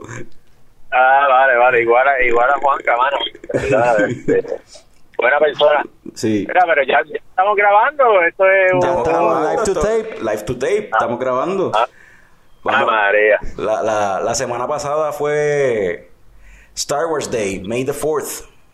Y, Yeah, man. y han pasado un par de cosas, noticias eh, dentro del universo de Star Wars en esa galaxia far away. So, este, me imagino, aquí todos vimos el season finale de, de el series finale de Clone Wars. Yeah. ¿Qué les pareció? Estuvo cabrón, sí. Esos últimos cuatro episodios fueron básicamente una película. Se, se notaba bien cinemático todo. La animación fue mejor. El intro era distinto y el outro era distinto, si te fijas, porque... Me, me encantaría me encantaría verlo corrido así como que sin, sin la introducción por capítulo tú sabes como que si fuese cine eh, eh, eh, como si fuera una película completa estaría cabrón Sí, Esos cuatro episodios nada más para mí fueron mejor que la trilogía completa nueva esta de, sí. de Rey Oh, y de sí, Finn.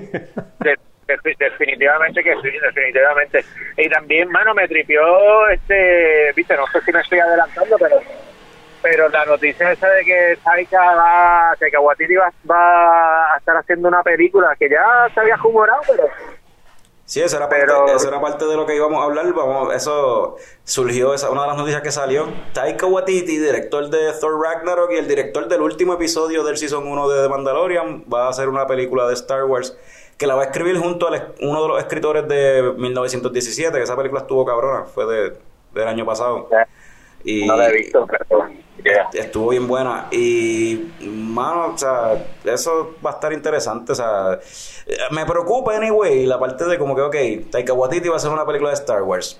Hasta que lo cambien, como pasa siempre, porque Kathleen Kennedy fucking cambia a todo el mundo. O sea, siempre que anuncia alguien por un proyecto, lo quita. Pero ahí yo voy a decir que muchos de esos cambios que hubo fue como que backlash por las películas este que han tirado, que quizás no fueron bien recibidas. Como no están saliendo películas ahora, quizás no vaya a haber ese backlash y pues todo pueda fluir normal. Yeah. Y, y algunos cambios quizás fueron necesarios porque ah, supuestamente la de solo estaba haciendo un desastre. Pero, pero pues. Anyway, este, hablando de Taika Waititi, mano, vi en estos días eh, Jojo Rabbit, que está bien cabrona, mano. Sí, mano, sí. Súper graciosa. No la he visto todavía, pero. Es, es- es graciosa, tiene tiene buena temática, tú sabes, es un tema bien serio, bien touchy para mucha gente, pero pero pero funcionó, ¿tú me entiendes?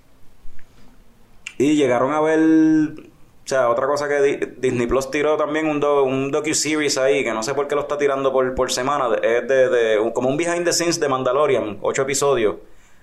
Ajá. Y no sé por qué no tiraron los ocho episodios de cantazo. Bueno, lo porque es están un tirando por semana porque no tienen contenido nuevo para tirar. Eso fue. Pero coño, si es un docu-series, o sea, yo entiendo que si es una serie, pues sí que lo para extender el chicle, pero un docu-series puedes tirar los ocho episodios ahí, no importa, no sé. Papi, hay que milk that cow for all it's worth, tú sabes, hay que sacarle a esas suscripciones. Llegaste a ver, ¿viste algo de eso, Willy? Yo vi el primer episodio.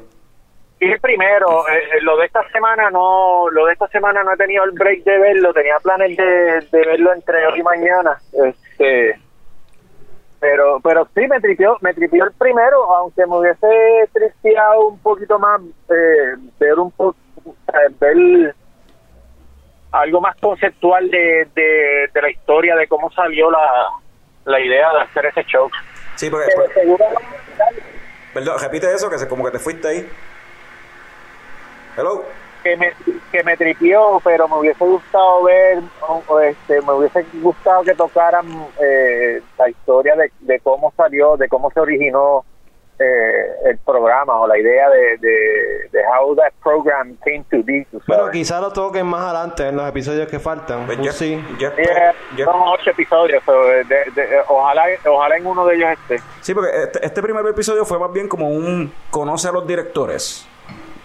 Y Ajá. es como que dándote cada uno de los directores como que el background de dónde vino y de dónde vinieron y como que más o menos por qué les gusta Star Wars. Me estuvo bien interesante, sí. Y yo no sé si eso funciona así, si eso es normal en las series de televisión que funciona de esa forma. Que mucho pietaje que tenían behind the scenes, en muchas ocasiones había más de un director. Eh, como que este episodio se lo atribuyen a Debra Shaw, fue quien lo dirigió, pero tú veías que behind the scenes estaba, pues obviamente estaba Filoni y John Favreau, pero entonces estaba también este Bryce Dallas Howard o Taika o quien sea, y están consultándose Yeah, constantemente entre los entre los siete, seis directores. Supongo que debe ser así porque como que, ok, mira, este fulano, yo voy a hacer esto en este episodio, voy a tease este plot point, o cuando te toca a ti dirigir el tuyo, pues trata de hacer callback a eso y desarrollarlo, no sé. No sé. Sí, claro, se, se nota que hubo colaboración entre todos ellos, que es lo que debió haber pasado en, en la última trilogía. Definitivo. Sí. Pero pues, you know, Y- y whatever. algo- por algo- eso, por eso es que, por eso es que esta, por eso es que esta serie está más cabrona que la trilogía, tú sabes, este. Y por Filoni. Por Dave Filoni, porque, Yeah, yeah, no. porque una cosa que tú notas ahí en el, en el documental es que todos los directores dicen que necesitaban, o sea, ellos, o sea, como que agradecían el hecho de que Filoni estaba ahí y Fabro estaban ahí todo el tiempo, porque Fabro pues era el que mantenía la visión, el norte de qué era lo que iban a hacer con la serie como tal. Mientras que entonces Ajá. Filoni era el que se aseguraba de que esto se sintiera como Star Wars. Sí, esto, this is right, o, o esto no, no, esto ajusta. O ellos mismos, mira, este, veían el libreto y mencionaban, mira, aquí esto como que se pasó tal cosa. Ah, diablo, es verdad. Pues vamos a arreglarlo. Hazle un rewrite ahí que tú lo harías para arreglarlo. Vamos, como que hubo colaboración bien chévere entre todo el mundo. Y eso, con razón quedó nítida. y se, y se notó y se notó este y, y salieron unas noticias nuevas también de del season 2 de, de Mandalorian ¿no? Supuestamente Boba va a salir en Season 2 y va a ser el actor de los prequels El de Django de. Django. Eso... Per- perdóname ¿cómo es? ¿Que, que quién? Eh, supuestamente Boba Fett va a salir en, el Season 2 y van a utilizar el actor de Django Fett de los prequels. Que make sense. Si va a salir sin el casco, debería ser el actor de Django. ¿de verdad Boba Fett va a salir? Sí. eso, no lo, eso no, no lo había no, Creo lo, que no lo había a- escuchado anoche estaba por, por Twitter y por Instagram todas las páginas reportando lo que ese es el plan. a fuego Eh, pues, y más Ahsoka, que Rosario Y Dawson va a ser de Ahsoka. yo no sé si eso está confirmed o no, pero eso está súper cool porque sabemos, si viste Rebels, sabes que Ahsoka todavía está viva para esa época. so- sí sí sí sí mano este esa esa noticia de, de Rosario Dawson me me tripió este había, creo que había mucha gente quejándose de que ella estaba muy vieja pero yo creo que para el timeline Yo creo que está Eh, bien. Ya, para mí está, pa- para mí está right on point. Ajá. Sí, porque Ahsoka, Eh. Ahsoka, hello, o sea, era menor que Anakin, pero es mucho mayor que, por ejemplo, Luke. Sí, sí, she must be in her 40s Ah. para esa época, So, quizá un poquito bien, más. Está bien. La edad está Bueno, perfecta. y, y hablando de Ahsoka, brother, qué cabronas quedaron esas peleas de, de, de esos últimos cuatro episodios de ella y Maul y ella contra los clones y ¿Tú te, la diste, mano. tú te diste cuenta que... eh, eso es otra cosa que yo le estaba diciendo a Frank el otro día de que, ok, el, el final de Clone Wars, of course vamos a tener un throne room scene, porque eso es bien Star Wars. O sea, hubo un throne room, otro throne room scene adicional en, la, en, la- en el canon de Star Wars y Ahsoka y Darth Maul en el trono de Mandalorian. Y cuando ellos empiezan a pelear, no sé si te fijaste que porque la, la- el- la animación de estos cuatro episodios es diferente a todo lo demás. Es mucho más pulida, mucho más, o sea, le metieron más chavo. Súper. Y, sí, y los movimientos de Darth Maul es como si hubiesen cogido a Ray Park de Phantom Menace, porque se mueve exactamente igual como bri- los brinquitos que hace y todo, las piernas. Si tú ves el episodio y te Pero fijas, creo que, si no me equivoco, eso fue lo que hicieron. Usaron, usaron a Ray Park de, de Motion Capture. de verdad, con razón. Si no me equivoco, vi, me parece que, vi- que vi un feature, no sé si era de Vanity Fair o, o uno de esos videitos que ponen. Este, y, y, y este, salió, salió, tú sabes, Ray Park haciendo motion capture reciente. Ah, pues con razón, Creo porque... Porque, Yeah, porque como se mueve es exactamente igual que como él se movía, como se mueve Darth Maul en Phantom Menace. Pues, mano, quedó brutal. entonces, Quedó, quedó cabrón, quedó Yo- cabrón. De, más, si, si lo, si lo busco y, y lo encuentro, y te lo, te lo voy a enviar para que lo chequees, sí. porque está, está bien buscado. Pero eh, este último season lo que me da a, pensar es como que John Favreau y, y Filoni tienen que estar envueltos en todo lo que tenga que ver con Star Wars. De hecho, sí. Mano, definitivo que definitivo que tienen que estar, tienen que sacar a Kathleen Kennedy para el carajo y dejar a esos dos monstruos ahí porque porque hicieron un trabajo cabrón. Y Peloni ya y Peloni ya está tan empapado con, con lo que es Star Wars que, que I don't think he can do wrong. Tú sabes, Oye, este y a ti que no te gusta el canon este nuevo, este Willy, eh, con este último últimos cuatro episodios hubo ya otro otro retcon de los de los libros nuevos.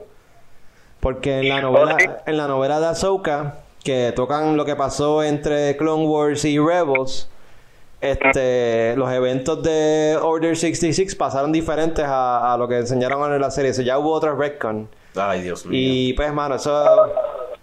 Eso me, me encojona un poquito, porque coño.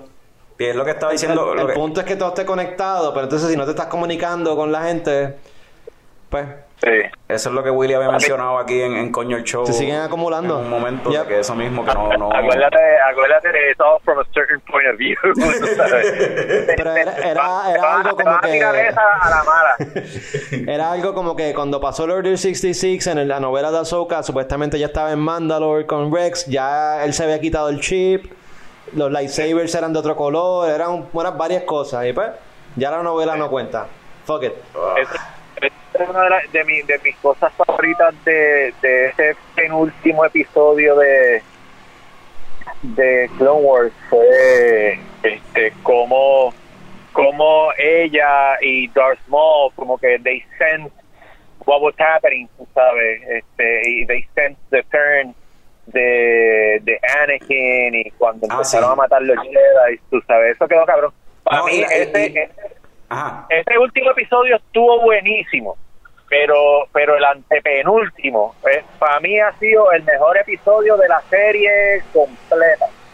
El, el, tú dices el penúltimo, el, el de Order 66. El penúltimo, sí, mano. El penúltimo Estuvo está brutal en el penúltimo que hay un porque gran parte de qué sé yo lo- de- del episodio hay como qué sé yo cuatro minutos, cinco minutos del episodio que es nada. No hay casi, no hay ni diálogo prácticamente, simplemente ellos caminando en la nave, impresionando a, a- imprisoning a, a Darth Maul, poniéndolo aquí, bla bla. Pero la música. la música, Yep, cabrón. yep. La música Sí, y- mano, la música está bien cabrona. la música ya te está diciendo de como que, y como ya tú sabes que espérate, si esto está pa, Ana- este Obi-Wan dijo que lo mandaron para acá, ya Anakin, ya mismo viene Order 66, ya tú lo sabes, entonces la música te hace el, el preámbulo ahí bien cabrón de como que this is fucked up, esto se jodió, Ah. eh, this is gonna go to hell, y tú estás esperándolo, y cuando pasa por fin es como que, oh, fucking shit. Y la, y la música estuvo on point desde el principio de ese episodio, mano. O sea, como que esos primeros tres minutos de ese episodio, la música ya me llevaba como que, wow, qué cosa más cabrona. Ajá. Tú sabes. Y, y, y, Eh. y bien curioso que la música era bien diferente a lo que típicamente se usa en Star Wars, pero estaba, eh, pero se sentía anyway como quiera todavía como Star Wars. O sea, como que es algo nuevo, Sí. pero dentro de Star Wars. So, está- que- quedó brutal. No Yo no sé si es el Yeah. mismo compositor de Rebels, este, quizás sí. Jorge había mencionado en el episodio pasado, en el último episodio con show, había mencionado que ese compositor es el, el que ha hecho la música para todo lo que es Clone Wars. Ok.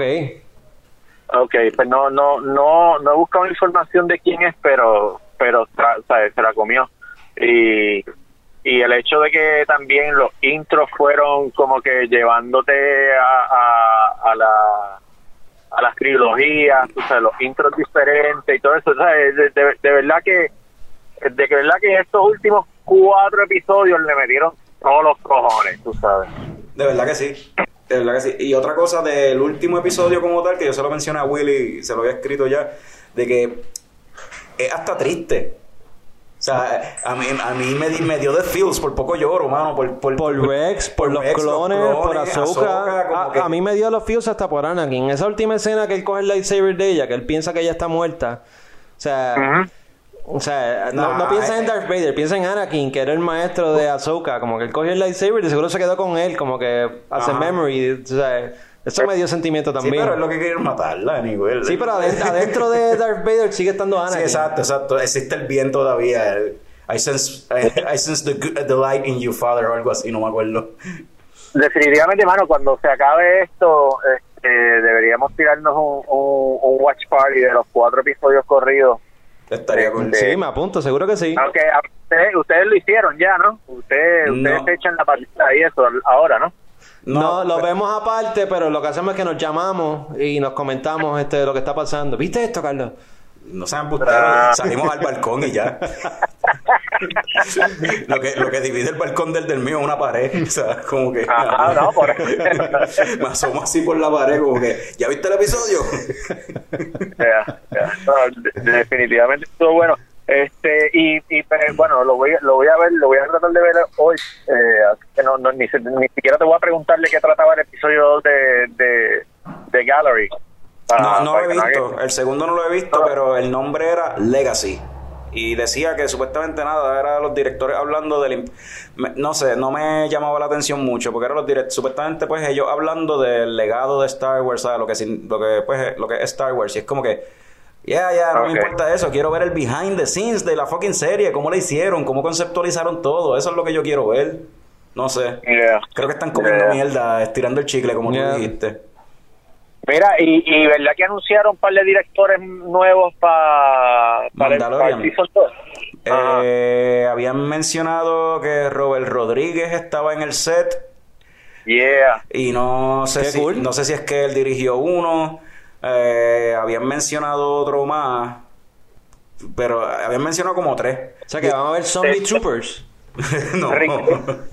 Creo que Rick Fa- Fa- Fawiyuma o, o como quiera que se, se, se pronuncie su apellido, este, creo que él regresa también para Sí, uno o dos enti- entiendo que él regresa, De Brachao regresa, eh, John, Y Favreau, John Favreau va a dirigir uno esta vez. Exacto, exacto. Eso Este, mismo te. Feloni obviamente va a estar de nuevo.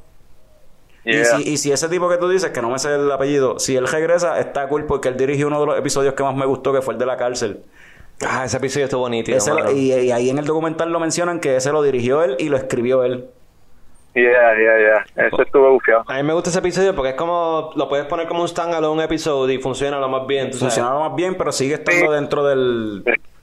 Y es que eso lo mencionan en el documental, que John Favreau lo que quiso hacer es como que él tiene la historia, pero entonces él y Filoni él tienen ya la historia, qué sé yo, pero que entonces ellos quieren que los directores también tengan su... puedan meter su estilo de directing dentro de cada episodio. O por ejemplo, pues por eso ese, ese, ese muchacho, él dirigió dos episodios, él, él dirigió el segundo, Ajá. que pero ese segundo episodio fue más como que pues lo que decía o sea era canon era no canon pero era este pues la historia de, de John Favreau. Pero y el otro es como que no pues este hazlo tú.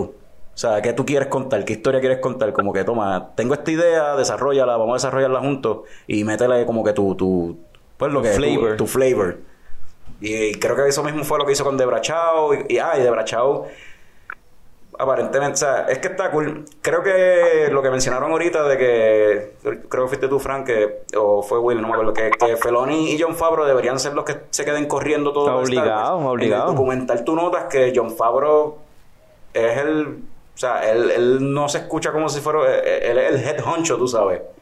Él está ahí Sí. como que, él está dirigiendo a los directores, es como que y él escuchando lo que ellos dicen y él mismo les dice, no, pero tú tienes una historia bien brutal de tal cosa, no, y tú esto, no, a mí me gustó cuando tú llegaste aquí, tú hiciste esto. Eso es, es un líder. Mira, pon a fucking John Favreau a coger esa mierda y a Feloni el segundo al mando que sea el consultor, el asesor que es la enciclopedia, porque es lo que es el cabrón. Chronicler, algo así. Ajá. O sea, si tienes a Feloni, puñeta, o sea, se nota, por lo que mencionan ahí, que Feloni era el que se encargaba de que todo make sense, todo se sintiera Star Wars. Pues eso quiere decir que no lo fucking usaron para las películas, para la trilogía última, entonces. Porque hay un montón de cosas que no se sintieron en Star Wars. So, no Yeah. sé. Y tiene. Mira, y como ti- quiera, como, como quiera, este, eh, eh, el- yo creo que el estilo de, de producción de, de Filoni eh, es mucho más am, adentrado a lo que es la filosofía y, y, y yo creo que hasta hasta conoce más de Star Wars que Kathleen Kennedy, tú sabes. Obligado. Eh, Eso no hay Kennedy- duda.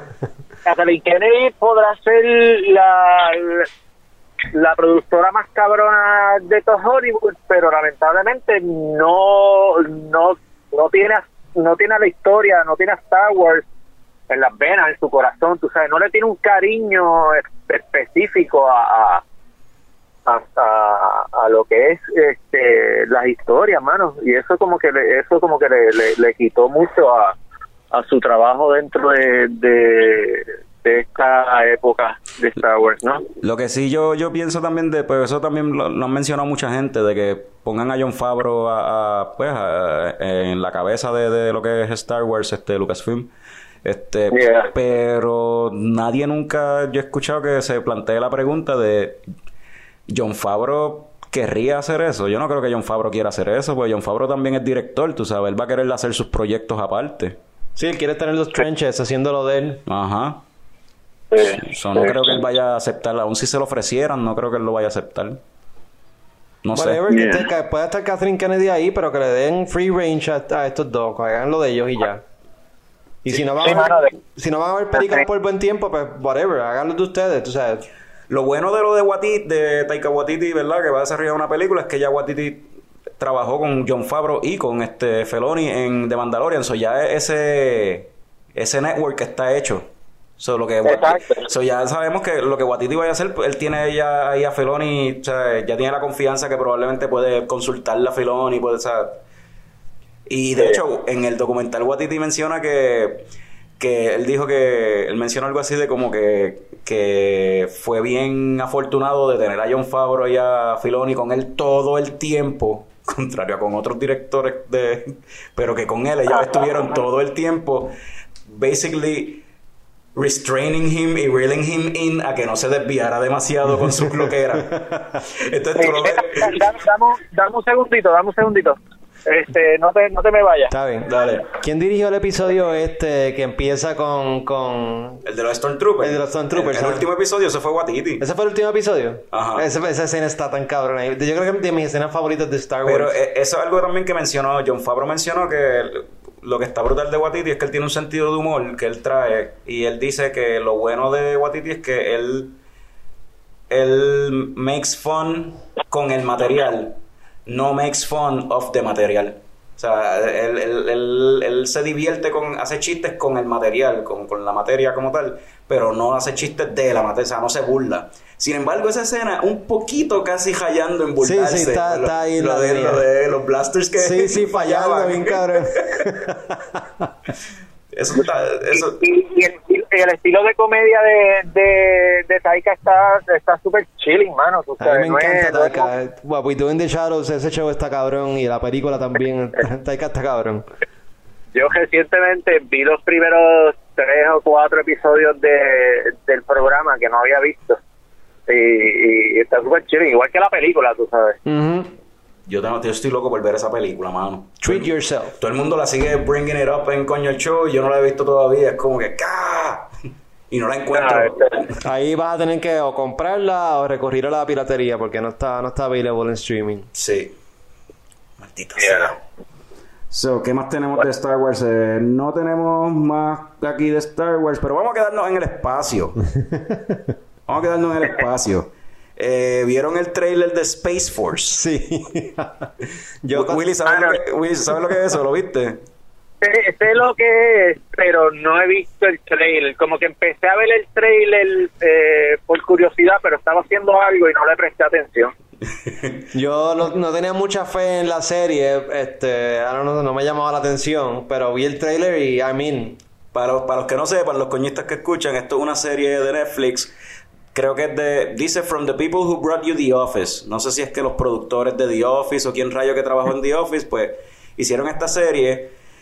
Eh, básicamente un chiste de, de, pues lo que cuando Trump dijo que, Que quería iba- hacer el Space que quería Force, hacer un. Space Force y pues pues básicamente la serie se trata de que crean esta nueva división que se llama el Space Force eh, para proteger la misión de, del Space Force es para proteger los satélites que le proveen internet al planeta pues no podemos tener the que- most important mission ever. So, ¿Y a quién ponen como el líder de, del Space Force, el comandante esa arriba? A fucking este Steve Carell. En la, en la Ajá, y, y como, y como que hace sentido, tú sabes, que un presidente morón ponga a otro morón a cargo de, de una de una agencia especial como ha hecho este cabrón con, con todos sus appointees. Lo más, lo más, en el trailer le una escena que me dio mucha risa, es que eh, él está, está Steve Carell con otro actor, o sea, otro personaje, viendo como desde un bunker el lanzamiento de un, de un cohete, de un, Ajá. de un shuttle, y el cohete explota ahí como que mid-air.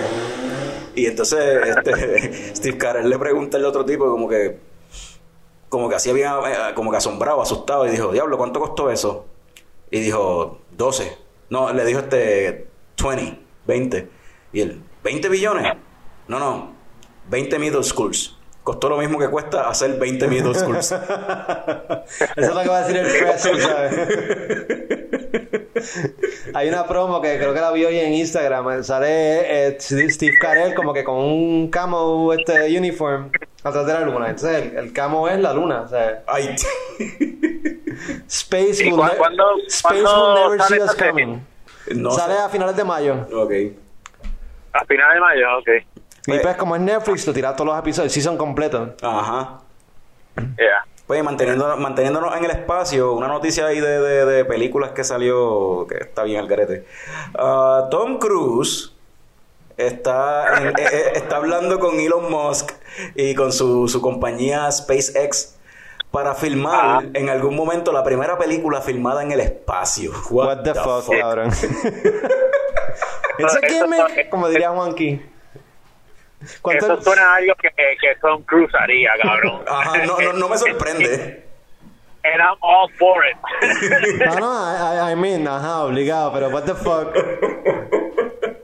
¿Cu- ¿Cuál es la necesidad? O sea, ¿cuán, ¿cuánto podría costar una escena en el, o sea, filmar una escena en el espacio? O sea, Sin contar el sueldo de fucking Tom Cruise. ah, y, y, y a toda esta, yo me imagino que Ah, Oh shit, sorry. Fran, le diste ahí el cable Sí. y se... Ok, ahí.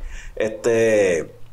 Yo me imagino que es una película, pero va a tener una escena grabada desde el espacio, será o algo así. Y O sea, va a costar do- do- 200 millones pero de Tom, dólares. Tom Cruise a las malas, él va a querer poder decir que él estuvo... O sea, él lo que quiere es que lo manden para el espacio, cabrón. Él quiere estar flotando en el espacio. y dec- Y decir, yo... O sea, el cabrón de seguro va a poner un cojón de... O sea, gran parte del dinero para... O sea, va a producir la mierda. va- eh, ¿Cuánto cuesta eso? ¿Y cuánto necesitas? Ah, yo puedo conseguir los chavos. Vamos. Yo quiero fucking que me graben en el espacio porque soy fucking Tom Cruise. Scientology. No tiene ni que sacar chavos del bolsillo de. Ah, ok, I'll take a pay cut. No me, no me pagues 40 millones, págame 35. Está bien. ¿Y, y quién? Esto lo estaba escuchando en un podcast los otros días, estaban hablando de este tema, que me estuvo interesante. ¿Y quién carajo va a asegurar esa película? O sea, porque hay, hay unos seguros para los actores y para los camarógrafos. Bueno, o sea, ajá, el cohete puede explotar despegando. ajá, sí. Tom Cruise se puede morir si lo mandan por el espacio. O sea, de- Pero, yeah, pero, pero a mí, a mí lo que lo que me lo que me estaría curioso es la logística, tú sabes, porque este filmar filmar una una escena de filmar una escena que mira vamos, vamos a poner un ejemplo. Yo yo yo tuve la oportunidad de trabajar de, de extra en una serie que filmaron para Amazon verdad filmaron ahí en el aeropuerto de Aguadilla. Y estuvimos todo el fucking día cuando te digo todo el día te estoy hablando desde las 5 de la mañana hasta las 2 de la mañana del otro, o sea, del otro día. Una, una, una cosa ridícula este, esa escena en la serie duró apenas uno un minuto y medio. Pero- y, y, y la cantidad de gente del crew nada más del crew no estoy hablando de extras ni de actores ni nada del crew nada más la cantidad de gente era un, era un hueval. Entonces, la logística para filmar eso tiene que estar super on point y tiene y, y- y me, me parece interesantísimo ver cómo carajo lo van a hacer ah, y obviamente el, el audio el audio se añade acá porque en el espacio no hay sonido. In space, no Ah, one can hear you scream. pero- Exacto. O sea, es, visual pero, nada más. pero, entonces, y, y, y Tom Cruise se quedará una que otra noche ahí en, en el Space Station. Bueno, que aproveche el tiempo, ajá, sí. le, le, le, le enviarán una cápsula ahí como que, como que, como que para que sea su green room en el Space Station. ¿Cómo carajo va a funcionar toda esa mierda? ¿tú sabes? No sé. ¿Sabes? Pues, eh, por eso digo que es algo, que, algo que, que las locuras de Tom Cruise este, se le ocurrirían, pero Yo pienso que, que- que- los chavos van off. Yo pienso que parte de los chavos van a aparecer porque el Church of Scientology también de seguro va a estar bien interesado en que eso se logre. Porque el- el- las creencias de ellos tienen que ver con aliens and shit. Y, pa- para un actor que está aging es perfecto grabar en el espacio porque tú sabes, la cara te la va a subir, la- no hay gravedad, so, tú sabes, todo va a subir. Es perfecto. Ay, fu- Yeah. fucking space. Hay par de beers, hay par de beers que tienen que ver este con Space que están ahora mismo en el mercado, pues salieron las, las beers de llegaron las beers de Clown Shoes acá a Puerto Rico, hay una que se llama Space Cake, otra se llama Galáctica y pues y la Space Camper esta que estaba por ahí dando las vueltas de Boulevard, creo que eso, tenemos mucha mucha cuestión que tiene que ver con lo gala- intergaláctico going on. ¿Tú lo probaste, tú lo probaste ¿verdad? Yo eh, creo que he probado todas de las que mencionaste y they're all pretty good. Double IPAs la mayoría, ¿no? Eh, Space Cake es una doble IPA. Space Camper ni me acuerdo. ¿Tú, tú has probado alguna de esas, este, Willy? No, en realidad, en realidad no he tenido break de, desde, desde que estoy en lockdown, me he mantenido, me he mantenido con cervecitas light, este, y affordable, porque no me llegaba el cheque de desempleo, papi, llegó esta semana, y, y yo, yo creo que ya es hora de hacer una comprita a, a ver si hay nuevo por ahí, pero, Pero- este, pero- pero, pero- probarla. Pero te llegaron los 1200 de Trump. No, mano, los de Trump no me han llegado, me llegó, me llegó el, el desempleo plus. Ok. Ya. El desempleo plus es que es, un- es una membresía que tienes que pagar. Es como un club. Está, está llegando gordito ese cheque.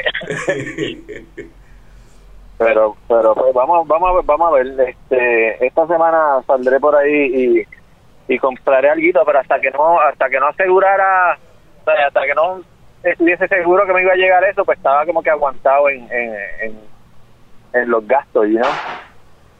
Priorities, ajá. Pues Yeah. vamos a dejarlo hasta aquí. Tuvimos un episodio bien intergaláctico y variado con muchos temas. Empezamos con deportes, después estuvimos hablando con Juan Carlos de cerveza y de par de cosas, y ahora nos fuimos por todo el espacio. Esto ha estado interesante, aunque no podemos salir, viajamos. gracias, gracias Willy por acompañarnos. Yeah. Siempre bienvenido. Gracias. Este, Eh, eh, espero que la próxima sea face to face, motherfuckers. 2024. so, Yo Willy- la, película de Tom Cruise saldrá primero que, que el face to face Ve- ve- veremos, veremos. Hay que ver. Este, ah, nuevamente, déjame exhorta- exhortar a los coñistas que nos pueden escribir por las páginas de redes sociales, en Instagram Leche Coco Productions, en Facebook la página Leche Coco Productions, el Twitter lo cambiamos ahora a Leche Coco PR, queremos usarlo más, queremos saber de la gente que nos escucha, que no sabemos quiénes son. Cualquier pregunta, película que quieras de la que hablemos o alguna cerveza que, que quieras preguntar, whatever, nos tiras por las redes sociales. Eh, que la fuerza los acompañe y salud, cabrones. Ya llegó, ya llegó el coño show, el coño show.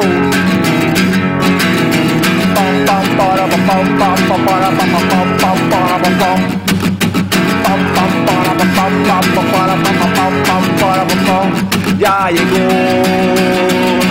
ya llegó el coño show. El coño show. El coño show. El coño show. ¡Wow!